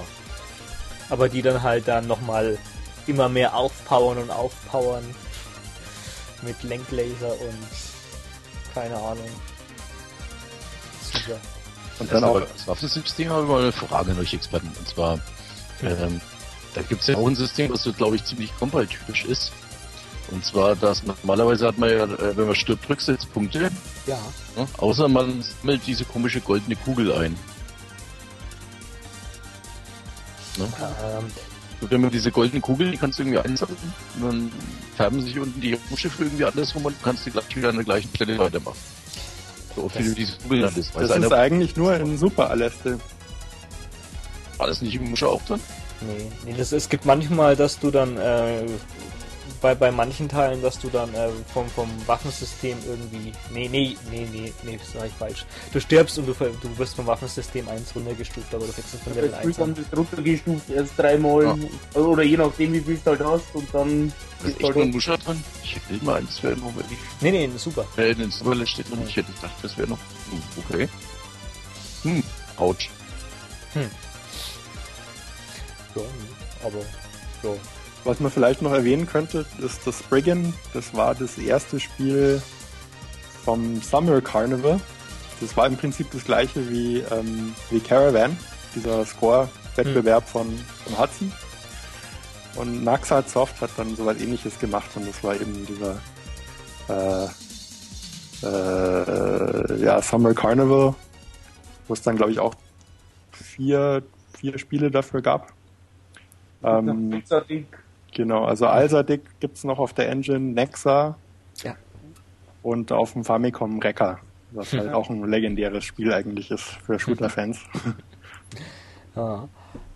Und die sind auch alle eben sehr Compile inspiriert. Auf jeden Fall. Auf jeden Fall. Ja, könnte könnt man eigentlich dann fast gleich mit, mit Superleste weitermachen. Das was eigentlich das eine Spiel, was davor kam, danach. mhm. Ja, aber so Superleste war dann halt eigentlich auch so dass das erste richtig geile Super Nintendo oder Super Famicom Shooting-Spiel, das eigentlich alle ähm, Grenzen oder Probleme, die halt den, das, den langsame CPU vom, vom Super Nintendo gehabt hat, wo halt eigentlich an die Spielen immer Slowdowns und irgendwas gehabt haben. Ich weiß nicht, wie das Compile gemacht hat, aber das ist halt auch wie immer so pfeilschnell und der Teufel los. Verrückt. Ich kann mich noch erinnern, mein erster Shooter auf dem Super Nintendo war Gradius 3. Ja. Armer. Und das war, also das war natürlich schon ein, ein geiles Spiel und so, aber, aber sehr, sehr viele Slowdowns, Geflacker und so. Und, ähm, also ich hatte damals keinen Mega Drive, aber ich kannte halt von anderen Mega Drive und wie da so die Thunder Force Sachen aussehen. ja, das waren zwei Welten. und, ähm, und dann kam aber diese Super Aleste und dann, also ich war vollkommen baff, wie die, wie die das gemacht haben. Das war echt schon der Hammer. Hm. Ja, das dann auch diese ganzen Effekte, also im Hintergrund alles rotiert und irgendwie teilweise wird es auch irgendwie so verschwommen dann in den späteren Stages und die ganzen Rotationseffekte und Scaling, also Allein war das der zweite oder dritte Level, diese riesen Raumstationen im Hintergrund. Ja, genau, wo es die ganze so Zeit runter, gesehen hat, runter und hochzoomst und die Geschütztürme ja. zerstörst. Hm. Wahnsinn die war schon Hammer. Und elendig lang das Spiel auch. Ich weiß gar nicht mehr, wie viel das hatte. Ja, das hat über eine Stunde gedauert. Ja. Aber es ist eigentlich ähm, quasi, kann man sagen, die, die, Fortsetzung von Gunhead. Gunhead 2. Genau. Hätte ich jetzt auch mal in die Runde reinschmeißen wollen gerade. Weil äh, dieses, dieses ähm, durchziehende Leveldesign, was wir jetzt bei, bei Muscha-Leste oder Spriggan hatten, das ist da eigentlich dann wieder komplett über den äh, Haufen geworfen. Also du hast du dann meist, meistens halt eigentlich immer halt so einen Grafikeffekt jetzt halt. Mhm. Und auch diese, diese ähm, zerstörbaren Objekte, wo dann auch wieder also diese Nummern und äh, Waffen aufpowern drin sind. Das gab es in den äh, Musha, Leste, äh, Musha und Spriggern überhaupt gar nicht. Aber das war halt auch so ein äh, Ding jetzt halt eigentlich, was bloß Gunhead davor hatte. Und es wurde halt eigentlich da wieder alles implementiert. Also teilweise sind auch die Waffen gleich, so diese ähm, Blitzwaffe oder so, wo man. Boah, die Blitzwaffe. Genau. Ja. Und was natürlich das Coole ist, da hat, äh, du hast jetzt ja eh wieder diese elendigen Feeling acht Waffen gehabt, aber du konntest noch, ähm, jede von den Waffen hat noch mehrere oder manchmal eine Sekundärfunktion gehabt oder sogar mehrere, also drei oder vier mhm. oder sowas. Also du hast bei mir jetzt irgendwie so einen Laser gehabt, den konntest du dann noch auf einen Lenklaser umstellen oder du hattest solche Options wie ein Gradius, die konntest du dann feststellen oder verfolgen lassen. Also, buh. Wahnsinn, da ist was los. Mhm. Also für mich ist das ähm, ja neben A-Type 3, äh, also so das sind die Top-Shooter auf dem Super Nintendo. Hm. Ja. Mhm. Das ist eigentlich seltsam, warum äh, bei der amerikanischen Fassung, du? Ah ja, gibt's. Weiß einer, warum sie da das, das, Ende irgendwie anders gemacht haben? Space Mega Force. Super Name. Space Mega Force. ja, die haben einfach, also alle Anime-Figuren haben sie rausgeschnitten. Ja. Schon, ne? Mhm. Wir haben gedacht, das ist uncool oder irgendwas. Keine Ahnung, ja. Ja gut, war ja bei Dings, bei Power Strike war das ja ähnlich leider. Also alles, was irgendwie mit einem Intro oder haben ja viele Spiele gehabt, jetzt damals auch das äh, Assault Suit, äh, Walken und sowas. Wurden ja auch die ganzen Gesichter rausgenommen und bloß der Text drin gelassen und sowas. War halt irgendwie so, äh, ja. Ich weiß nicht, ob man das vielleicht dann irgendwie dann halt so cooler oder erwachsener irgendwie dann machen wollte für den Westen. Ja, bei manchen die Spielen. PAL-Fassung, oh, Entschuldigung, ist die PAL-Fassung eigentlich wie dann Space Megaforce oder wie das japanische? Das, glaube, das weiß von uns kein Mensch, oder? Also die, doch, die PAL-Fassung, die heißt Space Megaforce, aber die hat, die hat die Anime-Figuren. also ich habe gerade das Cover vor mir, die ist auch super Liste. Ja, es gab auch eine PAL-Version, die super Liste hieß. Ja, okay. Die hatte ich damals mal. Also ich weiß jedenfalls, dass in der PAL-Version die, die, die, also diese ganzen hm. Endabspannen und sowas drin sind. Ja. Okay verrückt und, und, ja. Und ich glaube, es war dann auch das, das äh, zweite Spiel, also von, von äh, Compile, was es da dann so shootermäßig nach paar Alien geschafft hat, oder? War Power Strike und eine Superliste. Ja, und äh, Guardian Legend. Guardian Legend, ja, stimmt, das gab's auch. Ja. Sehr richtig, immerhin. Oh ja. Mega Spiel. Anderes Megaspiel, was eigentlich davor gekommen ist und dem man das jetzt eigentlich gar nicht zutraut, war den ihr erster Ausflug auf ein Handheld-System. Und zwar das Game Gear Leste, was dann auch äh, GG oder Game Gear Leste geheißen hat. Wer es abgeben will, bitte an mich wenden. nie gehört, nie gesehen. Ich suche es auch schon seit Ewigkeiten. Meine Hanne, also das ist ja echt. Äh was ist das Ding? Was, was da abgeht auf dem kleinen Handheld-Bildschirm, jenseits von Gut und Böse. In der ersten Stage gleich so Parallax-Scrolling. ja, das halt, hast, hast du das, Markus?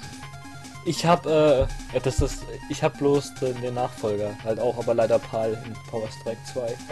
Wurscht, ich würde es gerne zumindest mal sehen und ich habe keinen Bock, den, naja, Emulator, wie sie das jetzt finden. Also, ja, also ich, also ich hab's und seltsamerweise ist das GG Aleste 1 viel schwieriger zu finden als das 2er. Hm. Ja. ja. Ein anderes, leider ein Riesenproblem ist jetzt halt, aber da, da würde ich dann doch eigentlich eine, äh, auch wenn ich das Originalspiel auch äh, sehr gerne selber haben würde, würde ich das glaube ich eher auf einem Emulator spielen als auf dem Game Gear. Ich habe mein Game Gear umgebaut, dass man am Monitor anschließen kann. Dann ist das natürlich Boah. eine Sache. Respekt. Aber, ja. Ah, ja, aber halt wie gesagt, also mit, mit dem mit dem äh, Game Gear Display, was halt einfach so nachschliert bei dem Scrolling und was da auf dem Screen los ist. Also, äh, also man, man ich glaube, man, also auf dem Game Gear kann man eigentlich gar nicht wertschätzen, wie gut die Grafik wirklich ist von diesem Spiel. das kann man nur so erahnen. Aber äh, es ist ja nicht nur dabei geblieben, weil Gigi Aleste 2 hm. setzt ja nochmal irgendwie. Setzt nochmal noch eins drauf. Ja. Ich habe das aber, um kurz nochmal bloß beim, beim, beim ersten zu bleiben, habe ich jetzt auch echt mal so ein bisschen jetzt auf, auf, auf Emulator gezockt. Und das ist ja, da gibt es ja auch diesen Level aus Musha Leste in den Canyon, den haben die da versucht nachzumachen auf dem Game Gear. Mhm. Und es sieht so gut aus auf dem Game Gear. Also die haben zwar dieses, ähm, du hast nicht ein wirkliches, also das Parallax-Scrolling hast du jetzt zwar nicht sechsfach oder wie auf dem, auf dem, ähm, auf dem Mega Drive, aber die haben dann irgendwie so einen Zug mit Schienen irgendwie äh, unten drunter gesetzt zu diesem Lavafluss und der fährt dir so entgegen. Und du hast da so einen geilen Effekt. Also, Wahnsinn. Wahnsinn. Also das ist kein Handheld-Aleste, wie man es jetzt eigentlich irgendwie von einer schlechten Gameboy-Version denken würde. Das ist ein ganz komplett vollwertiges Spiel. Ja. Was ich auch geil finde, ist, dass der, der Titelbildschirm die gleiche Musik hat wie Musha Aleste. Mhm. Ja, und also ich weiß, ist das vielleicht sogar dieselbe Pilotin? Da gibt es ja auch so ein Intro mit diesem Helm und sowas. Also ich glaube, so Eleanor heißt sie. Ja, genau, ja. ja. Mhm. Kann, die taucht ja immer wieder auf in unterschiedlichen. Ja. Also die ist auch in, in Aleste 2. Auf dem äh, MSX. Genau. Die Pilotin. Oh. Ja, nee, egal. Aber wie du schon meintest, also das, das, wo das schon geil ist, aber das, das Game Gear Leste 2, also schießt dann komplett den, den Vogel ab, also. Also da, da weiß ich wirklich bis heute nicht, wie man sowas auf dem Game Gear das ist, das ist, hat, ja. das ist komplette Magie. Ja. Also du hast ja beim ersten Teil hast du eigentlich immer gehabt, dieses typische, wenn jetzt ein Endboss gekommen ist, wurde der, der Bildschirm halt schwarz, weil dann halt einfach dann äh, der, der Boss als Sprite dargestellt worden ist. Mhm. Aber das war hier egal. Da hast du trotzdem deine halbtransparenten Wolken mit am, am äh, blauen Hintergrund gehabt und der bildschirmgroße Endgegner hat sich trotzdem irgendwie bewegt. Also absolut, absolut krank. Dann gibt es diesen geilen Effekt, wenn du eine Bombe zündest. Wahnsinn, ja. ja. Wo, der Bild, wo, der Bildschirm sich so, so aufteilt. Genau. So, so ein Waber-Effekt, was man jetzt eigentlich auch bloß so aus einer Mega Drive Unterwasser-Stage kennt. Genau. Und auch ein geiler Endboss, dieser riesige Schädel, den man dann, gegen den man dann kämpft. Ja, ja, super. Ja. Also so, so, so Terminator ähnlich, dem man dann das Gesicht dann so weit abschießt und der dann so 3D ähnlich im, im, im Hintergrund drin ist. Also unglaublich. Und auch die, die einzelnen Levels, also von der, von der Thematik sind da so verrückte Sachen drin. Also jetzt nicht einfach halt immer dieses ja, Asteroidengürtel und, und äh, was weiß ich. Da hast du halt einfach mal so, so eine, so eine, so eine Terminator-Stadt irgendwie, wo alles so, so, so so äh, cybermäßig ist, wo dann irgendwie dann äh, Hochhäuser dann zu, zu solchen Schädelfratzen werden und sowas. Psycho. Also ich, ich die Grafik ist auch extrem detailliert ja. gezeichnet und mhm. also es gibt viele PC Engine Spiele, die, die, die sehen nicht so gut aus wie Game Gear Leste 2. ja. Absolut wahnsinnig. Und es gab sogar, ähm, ja, PAL unter ähm, Power Strike 2. Mhm. Nicht zu verwechseln mit dann Power Strike 2 für Master System, was dann ein komplett anderes Spiel ist. Aber da werden wir, denke ich, dann noch äh, demnächst gleich drauf kommen. nee, nee, echt. Also die Game Gear Teile, da, die, die rechnet man mit, aber die. Wow. Meine Herren. Ah ja, wo sind wir mit dem Fahrplan? Eigentlich neigt sich das dann fast langsam schon dem Ende zu. Dann ging es aber weiter auf der Engine mit Spriggan Mark II. Vielleicht das ungewöhnlichste Compile-Shooting-Spiel. Allein schon, weil es ein horizontaler ist. Ja. Mhm. Ja, das haben viele damals nicht gemocht. Aber ich glaube wirklich bloß zu Unrecht, weil sie halt einfach dann halt, ja, nochmal einfach. Stört eher das viele Gequatsche in dem Spiel. Oh, das kannst du ausschalten komplett. Mhm. Musst du nur Select drücken und dann gibt es ein. Entweder glaube ich, dass du Sprachausgabe hast, dass du nur Text, oder du kannst es oft machen. Dann ist mhm. es komplett weg. Aber ich muss sagen, ich finde, das ist bei Compile wie mit Torplan. Die, ja. Da waren eigentlich nur die vertikalen Shooter richtig klasse. Hm. Weil das Spriggan Mark II, also das ist irgendwie ganz seltsam. Also du hast da immer nur diese Standardwaffe, die sehr schwach ist. Ja. Und äh, dann hast du irgendwie Sekundärwaffen, irgendwie hm. drei bis fünf Stück, hm. die du wechseln kannst, hm. die aber nur begrenzte Munition haben. Ja, also es hebt sich auch halt äh, optisch wirklich ziemlich äh, vom, vom Rest ab. Das sieht eigentlich mehr so aus wie jetzt ähm, wie so ein ähm, Assault Suit Shooter eigentlich, mhm. finde ich. Ja. Also die Grafik, die ist auch einwandfrei. Die ist geil. Total kann man, klasse. Kann man ja. gar nichts sagen.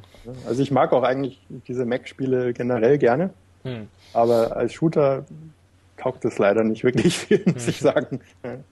Ja. also das ist jetzt kein kompletter Totalausfall, aber im, im Rest halt, äh, was man halt sonst gesehen hat, ist es halt dann doch eher eins der, der mittelmäßigeren Spiele, aber hm. kein, kein, äh, kein schlechtes Spiel in einem der Interviews, also das ist wieder vom gleichen Entwicklerteam wie ähm, Musha Aleste und, und Spriggan. Mhm. mhm. Und in einem Interview sagen sie, dass sie, ähm, also im Intro von Musha Aleste, da wird ja irgendwie so ein Kamerad von der Pilotin abgeschossen und dass Brigham Mark II quasi dem seine Geschichte erzählen soll, also seine Vorgeschichte. So. ja, versuchen sie es immer noch so zu miteinander zu verbinden. Ich habe halt auch, äh, ich glaube in demselben Interview war noch gestanden, weil die sich jetzt halt, du hast ja eigentlich dieses Fantasy-Setting im ersten Teil gehabt und das, mhm. der zweite Teil war ja jetzt ja eigentlich mehr halt so dieses äh, Mech-realistische äh, Ding.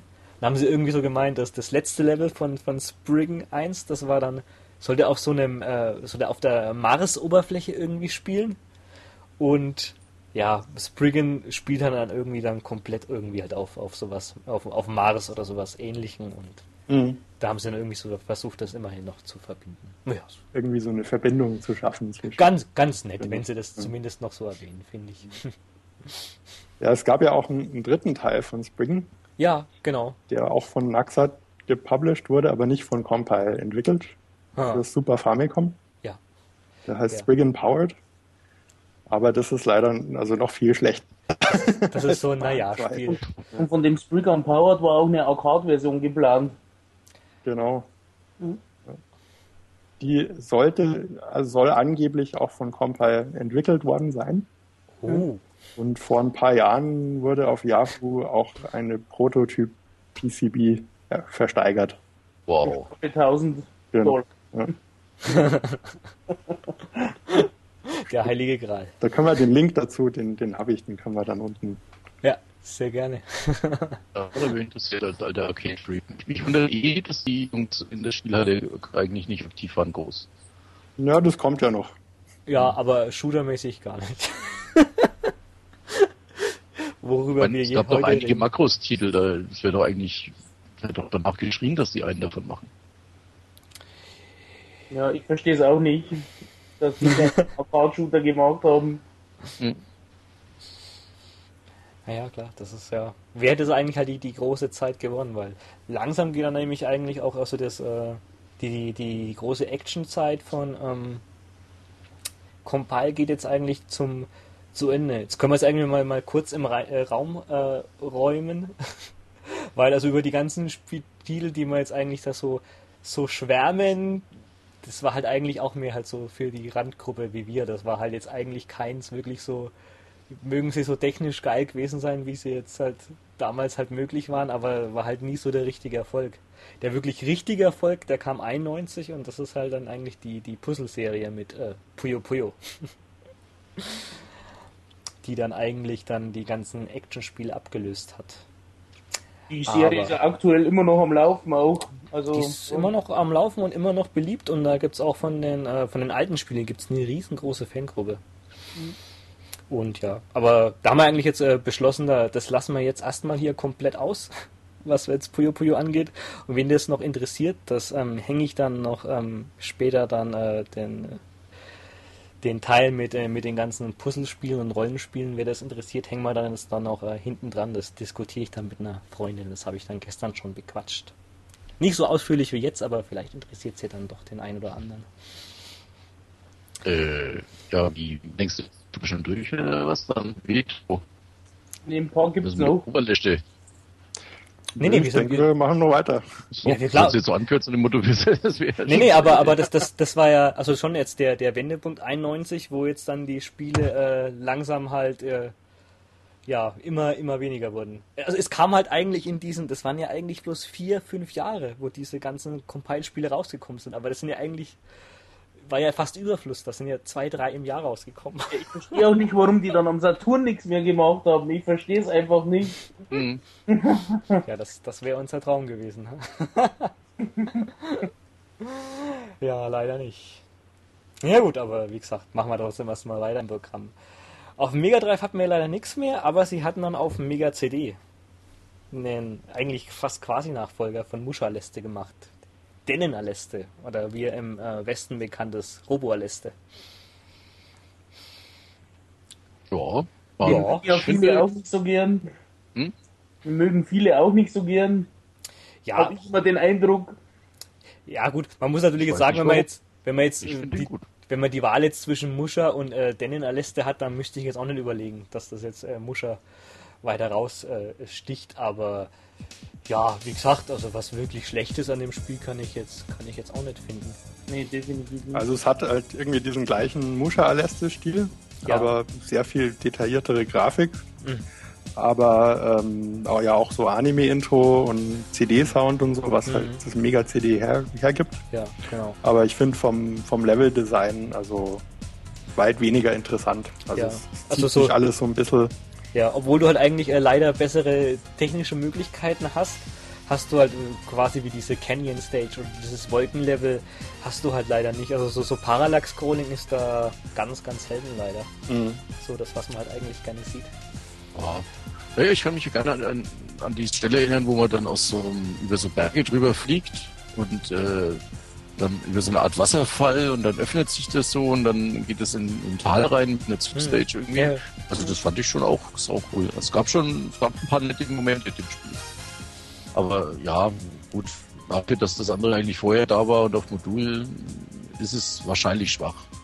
Aber gut, dafür kostet es auch nicht so viel. Ne?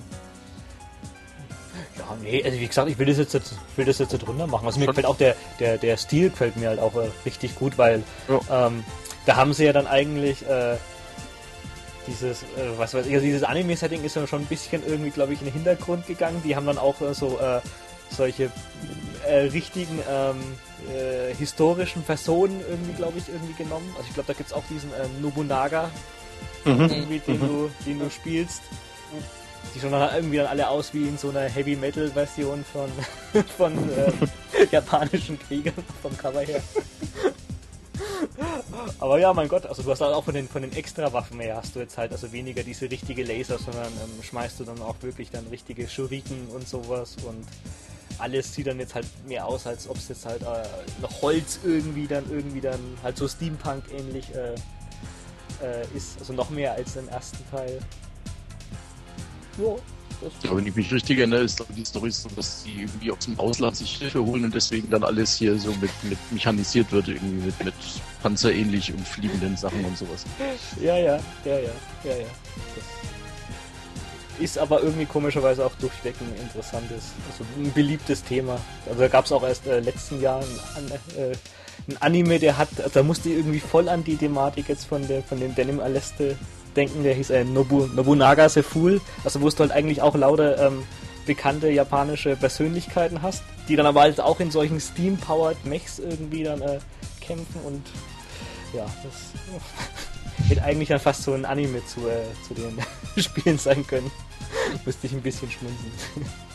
Die, die US- und PAL-Version hat auch äh, eine super trashige Synchron Synchronisation. Also so voll, voll übertrieben, oder? Ja, ja. ja.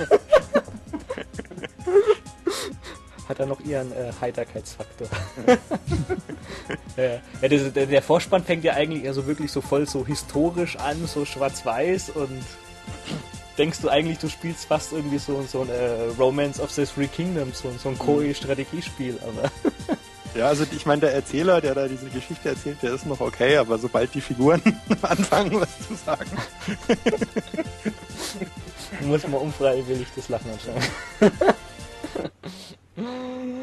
ah, ja, ja. witzig, witzig. ah, ja, nee, okay. Ähm, ja, dann das kam 92 raus. 93 ist dann jetzt auch leider das letzte Jahr, wo die eigentlich so richtig aktiv Action-Spiele gemacht haben oder vor allem Shooting-Spiele. Das ist jetzt auch ein Spiel, das wusste ich eigentlich bis äh, bevor, dass ich ähm, jetzt hier mich da ein bisschen jetzt so meine Compile-Hausaufgaben gemacht, gar nicht, dass das von dem Laden ist. Aber wenn man es dann spielt, ja, dann ist eigentlich kein Zweifel. Und zwar das ist ähm, Sylphia für die PC Engine CD hm. 93. Oh Gott, ich hätte es so gern, aber es ist so teuer. oh ja, ich, ich, weiß gar nicht, was es gekostet hat. Also mir hat ein Kumpel, glaube ich, erst auch vor drei, vier Jahren mitgebracht und ich habe, glaube ich, so 16.000 Yen gezahlt. Also schon su super Zustand, aber ich ja, ich 30 dafür gezahlt. Also liegt schon gut in dem Bereich. Du hast 30.000 gezahlt? 130 Euro. Achso, 130 Euro, okay. hm. Ja, also aber. Ich es... das teure in Erinnerung. Ja gut, es war vor, nur die eBay das war vor drei, vier Jahren halt. Ja. Also ich glaube, ich habe es vor acht oder, acht oder neun Jahren für hm. 75 Euro oder so. Da war es noch nicht so wirklich. Äh... Du warst schlau, aber das war dann trotzdem schon so ein Preis. ja, ja, da, ich habe auch schon so ein bisschen gezögert. Ja, soll ich so viel ausgeben jetzt? aber es ist auf jeden Fall wert. Also ja ja, ja, ja. Allein schon, also ich höre mir auch gerne nur allein den Soundtrack an von dem Spiel. Boah, Bombe. Also ich, ich weiß jetzt also nicht komplett, welches Team das war, aber ich hätte jetzt eigentlich auch komplett auf das äh, Musha und äh, Spriggan-Team geschoben. Von der Art her und vom Style her. Ja, ich glaube, die waren da schon weg von, von Ach Compile. So. Ja. Aber, okay. aber der, Style, also der Style von Sylphia ist natürlich auch absolut geil. Das ist ja. alles so im mythologischen Griechenland. Mhm. Und äh, du, du, die Bosse sind halt irgendwie so ein Minotaurus und, und äh, Medusa und genau, genau was man das so, was man halt so sehen will und alles riesengroß. Man selber spielt halt so eine, ich weiß nicht, ob das eine Fee oder eine Elfe ist. Auch ziemlich äh, großer Sprite. Und das äh, Waffensystem ist halt eigentlich auch genau das, fast dasselbe wie äh, aus äh, Muscha Aleste. Oh Gott. Will einer, will einer von euch sein Spiel verkaufen? Ha, ha, ha. Ach, ich schaue ja nur gerade, weil ihr gerade sagt, ihr habt da alle so günstig abgekriegt. Ich sehe gerade das billigste 255 Euro. Ja, aber das ist es. Gut, es wird aber auch wieder irgendwas so, so Sofortkauf sein, oder? Da kann es ja auch nicht gehen. Es stellt halt aber auch keine rein für äh, viel zu bieten. Naja, klar, da brauchst du, da brauchst du einen langen Atem. Das, ja. Solche Spiele werden nicht, kommen nicht häufiger rein. Ja. Kannst wahrscheinlich schon mal. Das ist schwierig mit Spycard und so weiter. Mhm. Das ist halt der schwierige Teil bei der PC-Engine. Ja. Mhm. Der Zustand, das wird wahrscheinlich auch nicht die Riesenauflage irgendwie gehabt haben, nehme ich mal an damals. Mhm.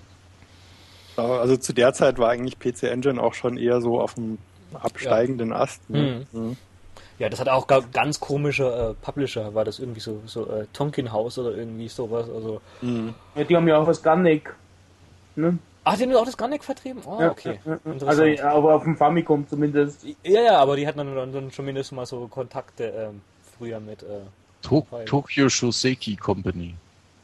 Hm. Ja, soll man nicht glauben, ha? da steht ja nirgends Compile drauf, woher soll man es wissen?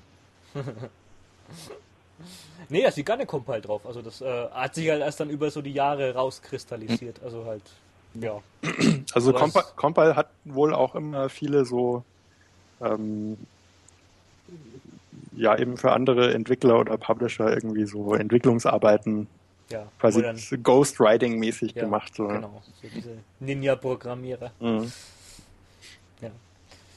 Mal schauen, was das ist halt echt immer interessant, was da rauskommt. Also ich hätte jetzt damals, also wo ich es mir gekauft habe, mir hat das Spiel saugut gefallen halt, auch vom, vom Style und wie gesagt von der Musik. Aber wo ich jetzt halt dann hier gerade die alle Compile-Spiele gespielt habe und halt das mal nach Muscha alles denke, hey, was, das ist ja genau dasselbe in Griechenland. Voll geil. ja, ja. Ist halt eigentlich schon ganz interessant, dass du halt eigentlich dann so diese diese ähm, klassischen Aleste hast vom, vom Spiel her, dann hast du diese, ähm, diese Ganek und Suba-Liste und dann hast du diese Muscha-Liste. Also das sind so diese drei Dinger, die halt äh, dann alles so eine, so eine kleine Eigenart haben vom, vom Spielprinzip. mhm. Ja, Sylvia, das war dann eigentlich fast, fast, also jedenfalls aus, aus dieser Epoche das, das äh, vorletzte Spiel. Und das letzte Spiel kam auch 93 raus, also was dann auch äh, komplett programmiert worden ist von, vom Compile. Und das ist auch ganz, ganz seltsam halt eigentlich. Weil das war fürs Master System 93 und das gab's bloß PAL. und in Australien. Und in Australien, ja. Okay. Ja, und wir reden von, äh, von ähm, Power Strike 2 damals, weil es halt keinen anderen Namen gegeben hat, dann müssen wir es halt leider Gottes auch Power Strike 2 nennen. Und ja, komischerweise haben die sich da halt echt nochmal die komplett die Mühe gemacht, mit einfach die geile Game Gear Version zu portieren, halt auf Master System. Nein, die haben ein komplett neues Spiel gemacht. Für, äh, der, das ist der Grund, am Master das ist der Grund, am Master System zu haben, ja. Nee, also echt voll, voll abgefahrenes Spiel. Und halt auch vom, vom, vom Style her stich, ist das auch äh, komplett anders als, als jedes andere. Also ich, also ich finde das Intro, das finde ich genial, weil es geht irgendwie darum, also in den, nach der Weltwirtschaftskrise in den 20er Jahren ähm, haben die Leute in Italien, in Italien oder so keine Arbeit mehr und drum werden sie Luftpiraten.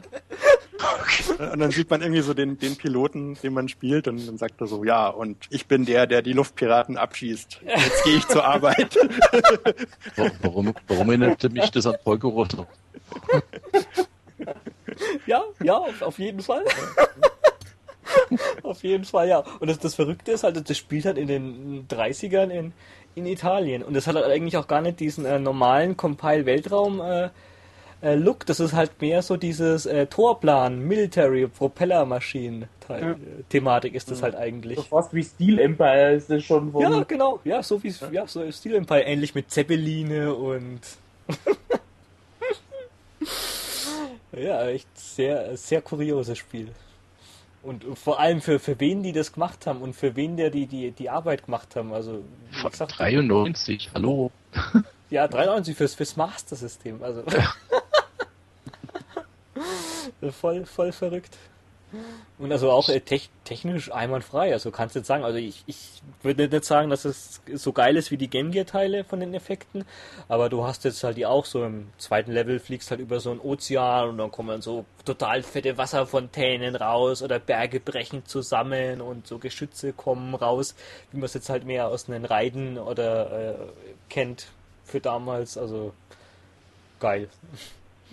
Ja, muss man sich mal vorstellen. Ich meine, da stand die PlayStation 1 schon langsam in den Startlöchern. Ja. Dann programmieren die noch für ein 8-Bit-System.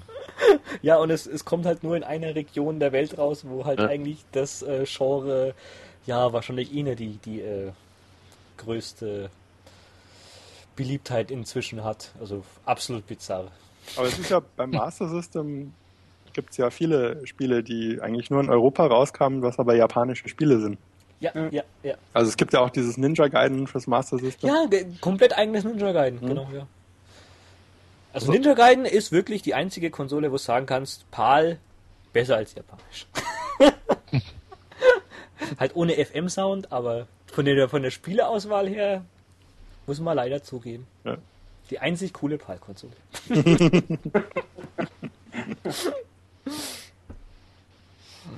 ja, verrückt. Ja, aber das war dann halt. Ähm oh, warte mal, Marco, du hast es glaube ich auch, oder? Bloß mal so ja. Interesse ja. halber. Wann hast du dir das gekauft? Oh, vor vier, vier Jahren in einem Master System Bundle. Ah, okay. Cool. Also, ich hab's auch. Ich hab's auch noch nicht, anderen Spielen. Ich hab's auch noch nicht so lange. Was hast du gelöhnt? Ja, da das also, kann, Konsole und äh, also ja, so, so. Konsole und ein paar ja. Spielen, aber ich habe dann die Konsole wieder weiterverkauft. Mhm. Und, ja. Hm. Ja, ich glaube, ich habe auch also so 130, 140 Euro gezahlt. Echt? So viel kostet es? Ja, okay. also damals. Ich weiß nicht, wie es jetzt ist. Okay. Aber das, ja, habe ich auch schon überlegen müssen, aber. Also ich habe das schon vor lang, längerer Zeit, aber ich glaube für 30 Euro oder so. Und da war es schon eins der teuren Spiele. Ist auch endlich mal ein Master System Spiel mit einem einigermaßen annehmbaren Cover. Ja so im Vergleich zu anderen Titeln. Ja, das war, das war auch gar nicht schlecht, hast du recht, ja. Mhm. Das war annehmbar. Halt auch dieses blöde Weiß zwar oben, aber vom Artwork her, also das wird anscheinend komplett in Japan äh, alles designt. Mhm. ah, ja. Ja, leider war das dann auch das letzte, der letzte, also richtige Shooting-Spiel äh, Na, in dem Jahrtausend. gibt es ja auch noch in dem Jahr. Ja, aber ich glaube bei, bei ähm, Rootbreaker, das war, oh Gott, was, war das PC 98 oder X68000? Ja, PC, 98. genau. PC 98. Ich glaube aber, das äh, also ist auch ein ganz vernünftiges Spiel. Also ist auch, auch eins, wenn man jetzt da PC 98 sammelt, glaube ich, ein Spiel, das man haben sollte. Aber ich glaube, das haben die bloß gepublished. Da haben die, äh, glaube ich, glaube irgendwie ein Komponist hat da die Musik gemacht, aber äh, das Spiel selber haben sie nicht programmiert? Ich glaube nicht, nee. Aber deswegen ist es trotzdem äh, aber ganz es, nettes. Aber es, also es ist schon wie so ein Compile-Spiel. Also Oder doch, okay. Also, also ich ja. bin immer davon ausgegangen, dass es auch wirklich von denen programmiert wird, aber halt nur, weil es so ähnlich ist wie. Ja. Ich habe zu dem Spiel eigentlich nur eine Frage: Warum nicht auf, auf der Konsole? Saturn, hä? Das Warum? Saturn. Das wenn Saturn wäre Aber das ist auch, das ist auch auf sowas ähm, sowas ähnlichem wie Disk Station erschienen, aber halt für den PC 98. Ah, okay. Genau. Also das ist auch so ein, so ein Beipackspiel gewesen. Ne? Verrückt. Mhm. Und dann sieht es so geil aus. die Schweine. Also die Grafik ist natürlich Hammer. Es sieht eigentlich aus wie so, so ein Viper Phase One oder so eins mhm. dieser Mitte 90er ja, ja, mit eins der geilsten mit. Sieht aus Cartoon-Shooter im Endeffekt. Ja. Oder ja, sieht, sieht, sieht aus wie ein Cartoon-Shooter. Mhm. Ja, aber hier. So, ja, diese japanische Heimcomputerzeit halt. das ist halt schon anstrengend. Also ja, soviel ich weiß, war der PC 98 ja da eigentlich auch schon ein totes Gerät zu dieser Zeit, wo das erschienen ist. So gut wie. Mhm.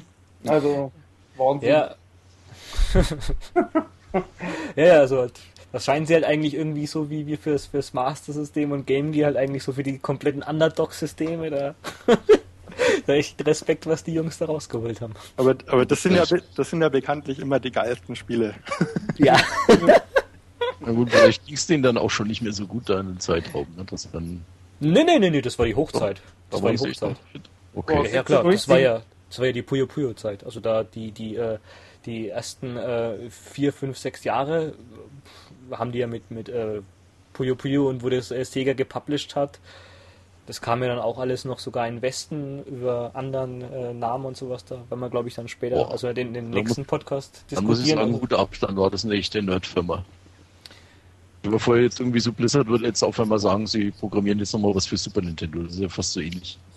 Ja, ja, komplett. Das, das macht die halt eigentlich auch ähm, ähm, so so sim sympathisch, weil denen das jetzt halt eigentlich, gut, die hatten jetzt halt, wie gesagt, durch, die, durch dieses äh, Puyo Puyo hatten die halt einfach so einen Erfolg, mit dem sie nicht gerechnet haben, aber das war denen eigentlich halt dann auch äh, trotzdem egal. Die konnten dann halt zwar nimmer diese Spiele jetzt halt irgendwie aus, weil die Lizenzgründe wahrscheinlich zu teuer waren, das jetzt für, für Saturn oder ähm, zu machen, war zu aufwendig, aber die haben dann trotzdem für dieses eine Disc Station Magazin, was wir schon mal ein paar Mal erwähnt haben, haben die weiter solche, solche Spiele gemacht. Und da gibt es halt auch, wenn jetzt diese Puyo Puyo und Rollenspiel äh, Dinger haben dann zwar alles eingeholt, aber es gab dann trotzdem ähm, solche ähm, Bubble Bubble und Snow Brother Spiele gab es für Disc Station. Ja. Gab es da, ich glaube, zwei, drei verschiedene und da gab es dann auch irgendwie so, so ein Rennspiel mit Superscaler-Grafik und also die haben dann trotzdem halt immer noch aus Herzen diese Spiele selber gern gemacht, aber konnten sie halt dann immer so äh, richtig halt vermarkten. Aber haben sie dann halt zumindest über dieses äh, System dann noch weiter rausgebracht. Also in den, in den Inter Interviews, da hört man auch immer so raus, die sagen ja ähm, da auch, dass sie eigentlich alle Sh Shooting-Fans waren bei Compile. Ja. ja. Aber halt eben dann diese Puyo Puyo Spiele machen mussten. Gezwungen mit aber, Geld. aber dass die Leidenschaft schon eben bei, bei den Shootern eigentlich lag. Ja, ja, genau. Aber dann ist halt dann quasi dann eigentlich dann ähm, so diese, diese, ähm, ja, diese, diese Puyo Puyo Blase ist dann halt dann trotzdem halt irgendwie halt auch so das dasselbe Problem, was jetzt dann auch jetzt Rockman Mega Man hatte, das wurden halt dann einfach einmal zu Saturn und Playstation Zeiten, das wurden zu viel und da haben sie sich irgendwann mal verplant gehabt und ja, dann ging es halt dann leider so zu Ende Anfang 2000 mit der mit der Compile, wie wir es jetzt dann halt eigentlich so so kennen. Aber einen Kracher haben sie uns ja noch. Jawohl, ein, ein Abschiedsgeschenk kam nochmal, also im, im, allerletzten Jahr vor äh, Bankrott 2001 raus. Komischerweise für die, ja, für die, für die PlayStation 1 und auch voll spät für die PlayStation 1, wo es die PlayStation 2 schon lange gegeben hat. November 2001 irgendwie. ja, und wir reden von einer Serie, die zu dem Zeitpunkt wahrscheinlich auch fast keiner mehr gekannt hat. Also, das, ist, das ist voll, voll krank. Senec X Senec. Also quasi dann äh, eine direkt Nachfolger von dem, weiß nicht, 85, 86 erschienenen NES und äh, MSX-Spiel. Und es war halt auch eine Compilation, da war das Originalspiel in allen Versionen drauf. Mit einer Optionsvielfalt, was man jetzt halt eigentlich nur aus den M2-Emulationen halt eigentlich kennt. Also mit zig Sachen, Sprite-Flickern, ein-ausschalten und weiß der, weiß der Teufel alles. Also kann man sich jetzt nicht mehr wünschen.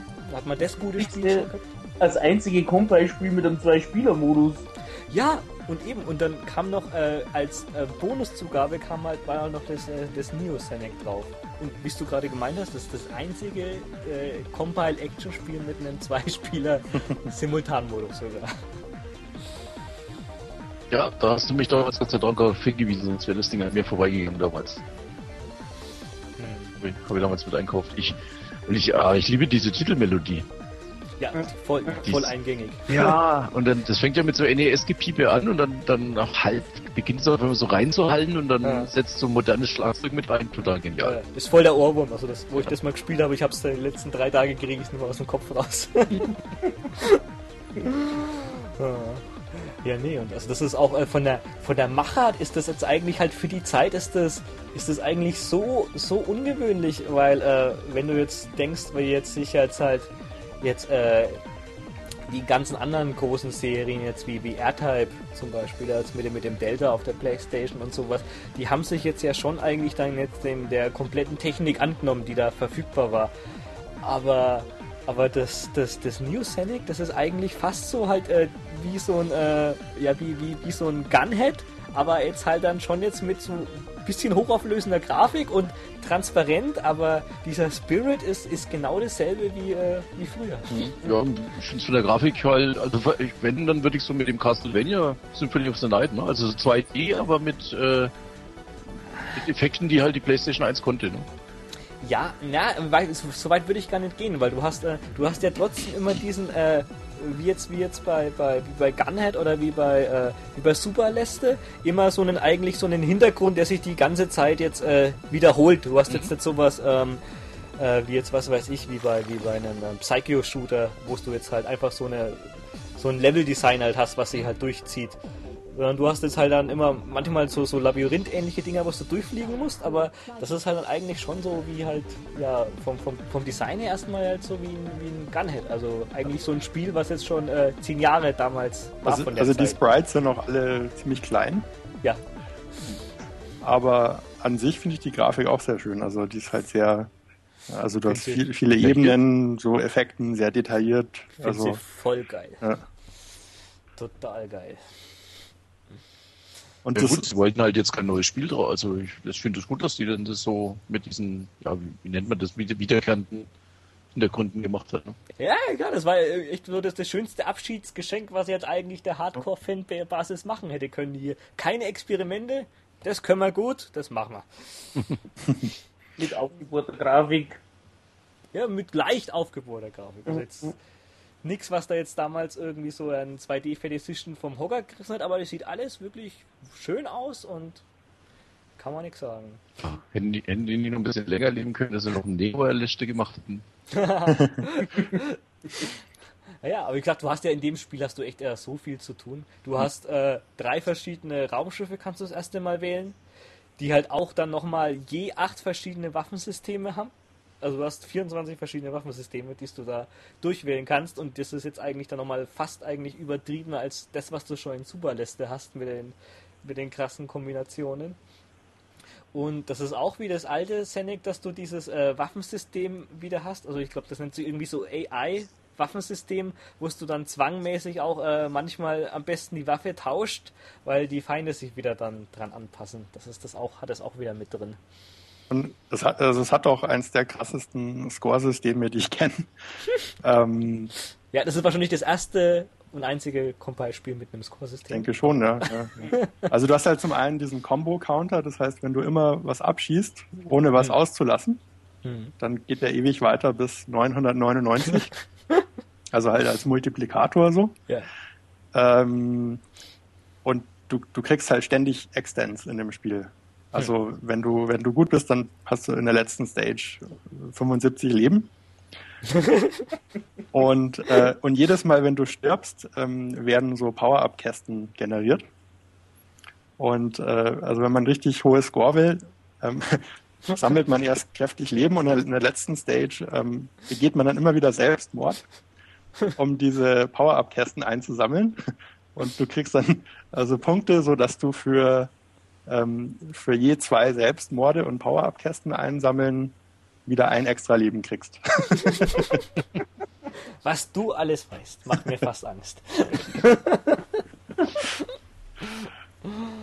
Also es macht auch richtig Spaß, aber es, ist, also es wirft eigentlich alles über den Haufen, was man so eigentlich gewohnt ist von Shootern, also ja, wie man also eigentlich die, die Herangehensweise sein sollte. So, ja. Hm.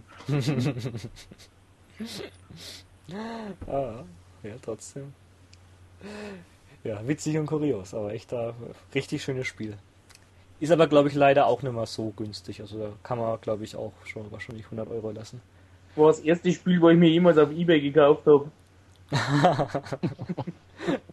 hast, du, hast du gleich zu Beginn damals gekauft oder erst später? Ja, ich habe mich halt 2004 angemeldet auf Ebay. Mhm. Also ich habe halt dafür 40 Euro bekommen. Ja, das hört sich nicht schlecht an. Ja. Da habe ich mehr gezahlt damals zu Beginn. Aber ich habe es mir, glaube ich, gleich zum Launch gekauft. Da war ich halt noch so voll in dieser Saturn und er hat halt Delta Sonderforce 5 Dings drin. Also die, mein, mein Shooting Revival.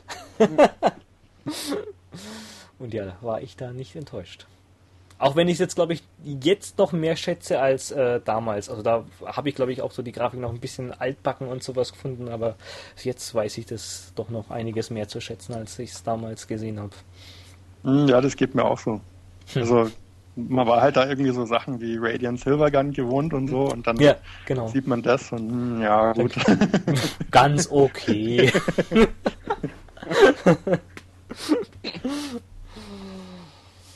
ja, ja, ja. Ja, das, das war dann eigentlich halt dann so quasi, ja, dann sind wir eigentlich mit den Shootern von Compilern so durch. Also was man vielleicht nur, wenn man noch sprechen könnte, ist, ja. was für andere Firmen so ja. von Compile ähm, beeinflusst wurden. Ja. Wie jetzt halt bei, bei Torplan jetzt auch, also das wurde jetzt dann jetzt zwar jetzt nicht unbedingt jetzt noch besser jetzt dann wie quasi von Torplan zu Cave, aber es sind dann doch ein paar äh, andere Sachen aus der Firma noch entstanden. Ja, und zwar das Interessanteste wird natürlich jetzt, ähm, jetzt sein, klar, Puyo Puyo wurde dann ähm, von Sega aufgekauft. Und da äh, hat dann auch der ähm, der, der Firmengründer ist dann äh, als, äh, ja, keine Ahnung, so als Vizeproduzent dann äh, bei Sega untergekommen. Und er hat dann eigentlich die, die, die, die äh, Serie halt bei Sega dann weitergeführt.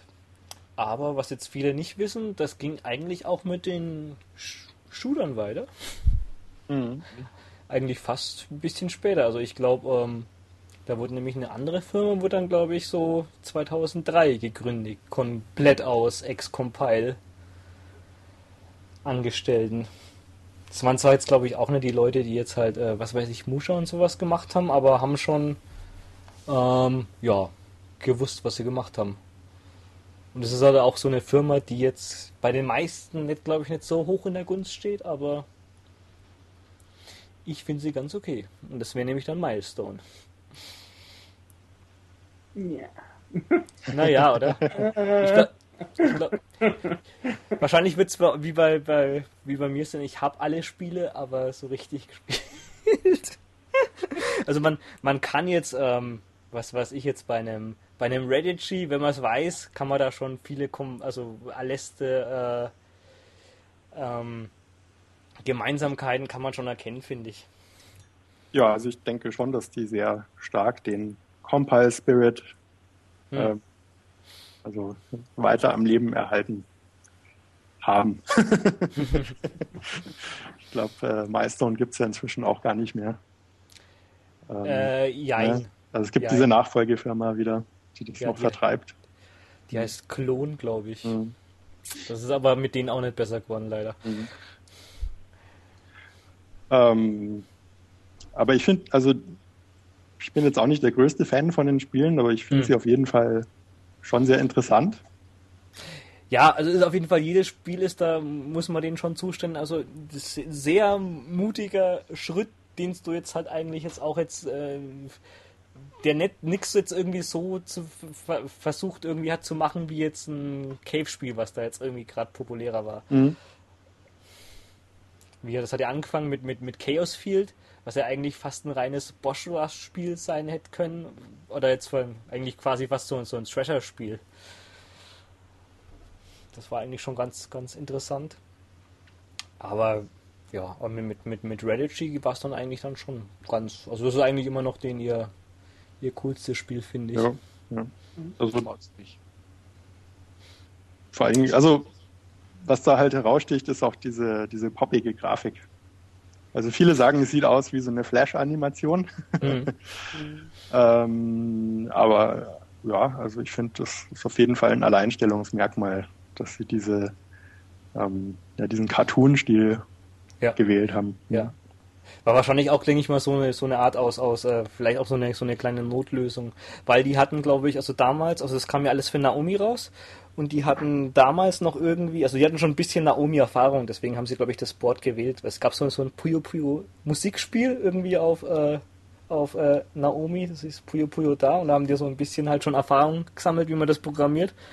Und ja, die werden wahrscheinlich auch wieder bloß vier, fünf Leute gewesen sein und da musst du dir halt dann mit der ja, Grafik halt, war wahrscheinlich auch so eine Zweck, äh, was Zweckmäßiges, dass du jetzt halt dann mit, mit äh, wenig dann irgendwas, was, was dann äh, Interessantes realisieren konntest.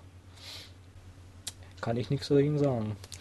Aber Problem war halt dann eigentlich nur für mich, die, die, die Spiele danach, die wurden dann eigentlich fast immer noch, noch, noch abgespaced. Also dieses Kaoros dann, was auch das letzte Dreamcast-Spiel war, das ist dann eigentlich schon so von der, von der Mechanik war das, hei, hei, hei. Aber das, das, das fand ich aber schon ziemlich geil, also. Ja, okay, aber äh, wahrscheinlich, der, also, aber der Weg halt, bis man jetzt halt dann alles geblickt hat, was man da jetzt mit diesen, ich weiß nicht, fünf, sechs verschiedenen Sachen da machen kann. Also ich habe mir da jetzt auch gerade noch irgendwie ein Video angeschaut und da hat einer bloß mit bloß mit dem Schild durchgespielt, ohne zu schießen. Mhm. voll verrückt. Also die haben da echt vom, vom Level-Design haben die das da schon irgendwie halt echt voll auf dem Kasten gehabt. Also das ist nicht irgendwie was hinter hingerotzt, aber du musst dir halt schon den Willen zeigen, dass du dich jetzt halt mit dem mit dem Spiel beschäftigst. Ja, ich glaube, viele hat halt also die diese ziemlich graue Grafik abgeturnt. Mhm. Ähm, eben weil der Vorgänger, also Radelgi ist ja total bunt und, und immer, also lauter Farbenkleckse sozusagen. Und, äh, und das Karos hat ja diese, also als Leitmotiv sozusagen die Krähen. Mhm. Und ähm, ist natürlich alles irgendwie schwarz-grau gestaltet, die Stages, aber ähm, ich glaube, das hat viele dann davon abgehalten, sich eigentlich so mit der Spielmechanik auseinanderzusetzen. Ja, klar. Also ich denke, viele haben es halt gekauft, weil es das letzte reguläre Dreamcast-Spiel war. Mhm. Aber ja, also wie gesagt, muss ich auch zugeben, also ich habe mich da jetzt auch noch nicht so reingebissen. Weil halt irgendwie so der Einstieg halt ja, ist schon, glaube ich, anstrengend. Mhm. Was mich, also ich habe bei Milestone irgendwann im Prinzip ab, abgeschaltet, weil irgendwie alle, alle zwei Monate eine neue Milestone Collection für Wii angekündigt ja. wurde. Ja, ja, ja. Also sie hatten, glaube ich, danach noch dieses, dieses äh, äh Il Velo oder Il Velo, ich weiß nicht, wie es hieß, das gab es ja für, für Wii erstmal exklusiv, was jetzt auch also ziemlich ähnlich. Äh, Kommt auch Naomi, war eins ja, der letzten ja. Naomi-Spiele. Überhaupt, ja, genau. Mhm. Ähm, das hat mir jetzt eigentlich auch ganz, ganz gut noch gefallen. Aber ja, wie, wie er dann eigentlich da meint, also da ging ja dieses, dieses äh, Compilation-Zeug los für Wii 1 und 2 und dann für die 360 nochmal, dann irgendwie, wie heißt das, äh, äh Radici ne Neo Nova Maximum, ich weiß es nicht. Noah, ja.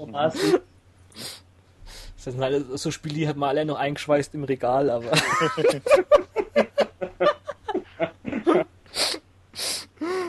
naja. Naja, ist halt so die Sache. Da gab es ja auch auf, auf diesen ähm, äh, Smupslation, gibt es ja auch so ein Interview mit dem. Und wenn du das durchliest, dann musst du sagen, hey, das sind ja eigentlich voll komplett sympathische Leute. Da hat auch also der, der, der äh, Hauptgründer äh, von Milestone irgendwie gedacht, ja, und die, die haben jetzt irgendwie so eine, so eine Arcade gegründet, jetzt irgendwie für so ein Viertel, wo jetzt, wo die Zentrale ist, wo halt äh, die Jugendlichen nicht so viel zu tun haben. Da haben die eine eigene Arcade gesponsert und sowas, weil die wollen, dass halt das äh, in den Köpfen der Kinder weitergeht und sowas. Also das ist eigentlich schon ein sympathischer Laden. Aber ja, wie gesagt, ist halt. Aber der Chef, der, der Hiroshi Kimura, der sitzt er jetzt wohl im Knast. Der sitzt im Knast, Wegen ja. Wertpapierbetrugs. Ne? Aber vielleicht was, ähm, um, um zu einem etwas würdigeren Entwickler zurückzukehren. Aber in den 90ern sind ja schon einige Compile-Leute zu Racing und Ating gegangen. Ja, ja. Und auch, also ich finde auch bei den Racing-Spielen merkt man schon. Merkst du das? Ja, merkt man schon den Compile-Einfluss. Aha. Ja, ja. Also, ähm, also die Leute, die nach Belgien gegangen sind, das war das Team von, von Musha, Aleste und Spriggan. Das beste Team. und die haben dann dort die äh, Maho Daisaxen Serie und äh, Sokyu hm. Gorentai gemacht. Oh, Sokyu Gorentai. Ja, da hast du recht. Ja, stimmt. Mhm. Also es gibt schon viele so Details, also auch so, also Maho Daisaxen hat ja diesen Mittelalter Steampunk-Fantasy-Stil Fantasy ja. so von Spriggan. Sind die ja. bis zum letzten Teil bis zu Dimmerhu dabei geblieben oder? Ja, ja, die haben oh. alle drei gemacht, ja. Okay. Mhm. Cool. Also auch so wie, wie das Sprite irgendwie aussieht, so dieser Mac mit diesen Kugeln irgendwie an den Schultern und so. Ist ja auch bei, bei Mahoda Sachsen. Ähm, oder man merkt es auch so, die Power-Up-Systeme, hm. also wie, wie die Power-Ups runterfallen und so. Ja, mit dem Aufspalten auch, dass genau, du das ja. noch so genau. einsammeln kannst. Das genau. war, ja, ja, ja, stimmt das. Genau. Und ähm, ja, auch bei den anderen Spielen vom ähm, vom anderen Entwicklerteam bei Racing, also Battle Garaga und, und Bad Rider. Hm. Ähm, also die haben auch, auch so Compile-Systeme übernommen. Also zum Beispiel bei Garaga kannst du auch die Options ähm, umstellen, wie bei Musha Aleste. Mhm. Ja, hast du recht. Ja, das, das ja. stimmt. Das war ja alles, ja. ja, wenn der 93, den ja eigentlich ihr letztes Spiel gekommen ist. Und danach hat er eigentlich dann die, die, äh, oder, ich weiß nicht, zwei, zwei Jahre ungefähr, glaube ich, hat dann bei, bei Racing Eiting dann angefangen mit den. Ja, Racing ging auch 93 an. Dann. Ach, ging schon 93 an? Ja. Okay. Mhm. Ja, und der, also der Yagawa, der halt Garaga und, und Bad Rider und so entwickelt hat, der hatte ja davor auch schon ähm, für Naxat gearbeitet und das Wrecker, ah. gemacht. Ha. Und ähm, also die waren schon alle irgendwie so. Man, man kann, der, man kann das sich. Der, der gleiche Klüngel sozusagen. ah, ist cool. Was sind denn so die, die, die Top 3 Compile-Spiele von euch? Hm. Muscha? Ja, gut, wird wahrscheinlich bei vielen ziemlich ähnlich sein. Muschern, Spriggern. ja. Scheiße, was nehme ich als dritten? Boah, ich glaube, ich nehme da fast noch Game Gear Liste 2, weil es mich so vom Hocker gerissen hat.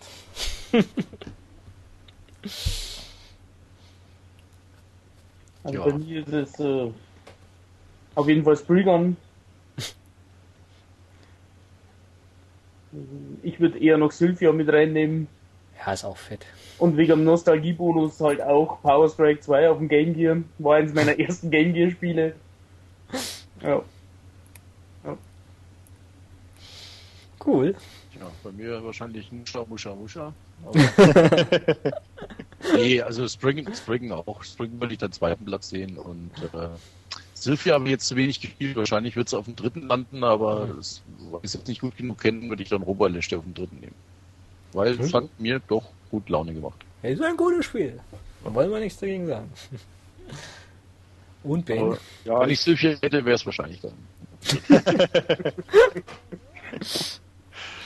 ähm, ich glaube, ich sag Spriggan mein Bestes und hm. dann Super Aleste und ja, Super Leste hat es eigentlich auch verdient. Und dann, ähm, ja, schwer. Ich glaube, Sanak Neo. ja. Hat es eigentlich auch verdient. So ein schöner Preis, aber leicht. Eine hm? Top 3 ist auch schwierig. ja, wenn man halt eigentlich nie Schrott, die haben ja eigentlich am Stück bloß coole Spiele gemacht. Also die sind alle gut und alle auch äh, sich nicht unähnlich. ja, ja klar. Nee, freilich, auch wenn irgendjemand anderes einen Spriggan Mark II gemacht hätte, hätte du wahrscheinlich gesagt, boah, geiles Spiel, aber hier bist du halt verwöhnt. Ja. Gunhead habe ich jetzt ganz vergessen, das hätte eigentlich auch noch mit, ach, es sind alle gut aus. Ja. ja. Mit der Compile-Spielesammlung, oder zumindest auf jeden Fall Action-Spielesammlung, macht man nichts falsch. Das kann man, denke ich mal, so als abschließendes Wort Wort, denke ich mal, hier dann so hinstellen. ja, und in der heutigen Zeit tut es halt einfach auch gut, wenn man mal eine Abwechslung zu diesen Bullet-Hell-Shootern hat. Ja, auf jeden Fall. Also, ja. das ist mir auch auf jeden Fall so gekommen, wo ich jetzt halt äh, die ganzen Dinge halt mal äh, so in zwei, drei Tagen alle mal zumindest so eine halbe Stunde wieder gespielt hat, ich dachte, boah, also das fehlt mir eigentlich, fehlt mir eigentlich schon, dass es dann solche Konsolenspiele halt einfach nicht mehr gibt. Das ist schon das ein bisschen ist, schade. Usha ist, das ist ein richtig schöner, entspannender Sonntagnachmittags-Shooter. Hm. Das ist richtig. ja, sieht gut aus, geile Mucke. So, kein Stress. Oh, Ja, vor allem bei den Compile-Spielen, da steht halt das, das Shooting auch wirklich so im Vordergrund. Also es geht wirklich darum, Sachen abzuschießen und nicht so sehr irgendwie auszuweichen oder irgendwie ja. das Punktesystem auszunutzen oder so, sondern. Wie gesagt, ich glaube, da belassen wir es diesmal dabei. Wenn ihr Lust habt, es wird, denke ich mal, das hat jetzt nicht so lange gedauert zum Glück, wie ich gedacht hatte. Wahrscheinlich haue ich dann den Rest von Compile einfach dann hinten dran. Also bleibt dann einfach dran und wir sagen dann, ich sag dann Tschüss bis gleich. Die anderen Herren sind, glaube ich, dann nicht dabei. Aber ja, hat mir auf jeden Fall Spaß gemacht, Marco. Ja. Ich hoffe nicht das letzte Mal. Ja. ja, und ich denke mal mit Jürgen und Ben sowieso nicht. ja, schön. Schönen Abend, die Herren, und an die Zuhörer noch viel Spaß noch mit dem Rest vom Podcast. Jo. Tschüss. Also, haut rein. Ciao.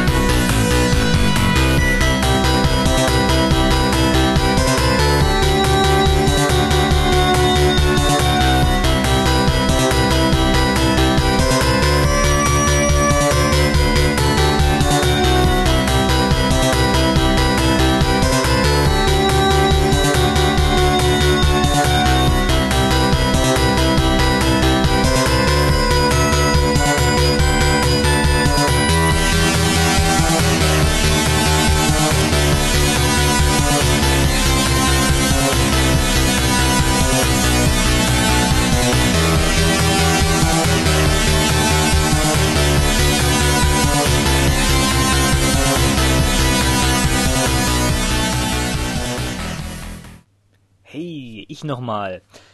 Das mit dem Puyo Puyo Podcast hat dann doch nicht in einer halben Stunde geklappt, den abzuklären. Der wird dann brav in einer Woche nachgereicht. Also Kinder, bis denn.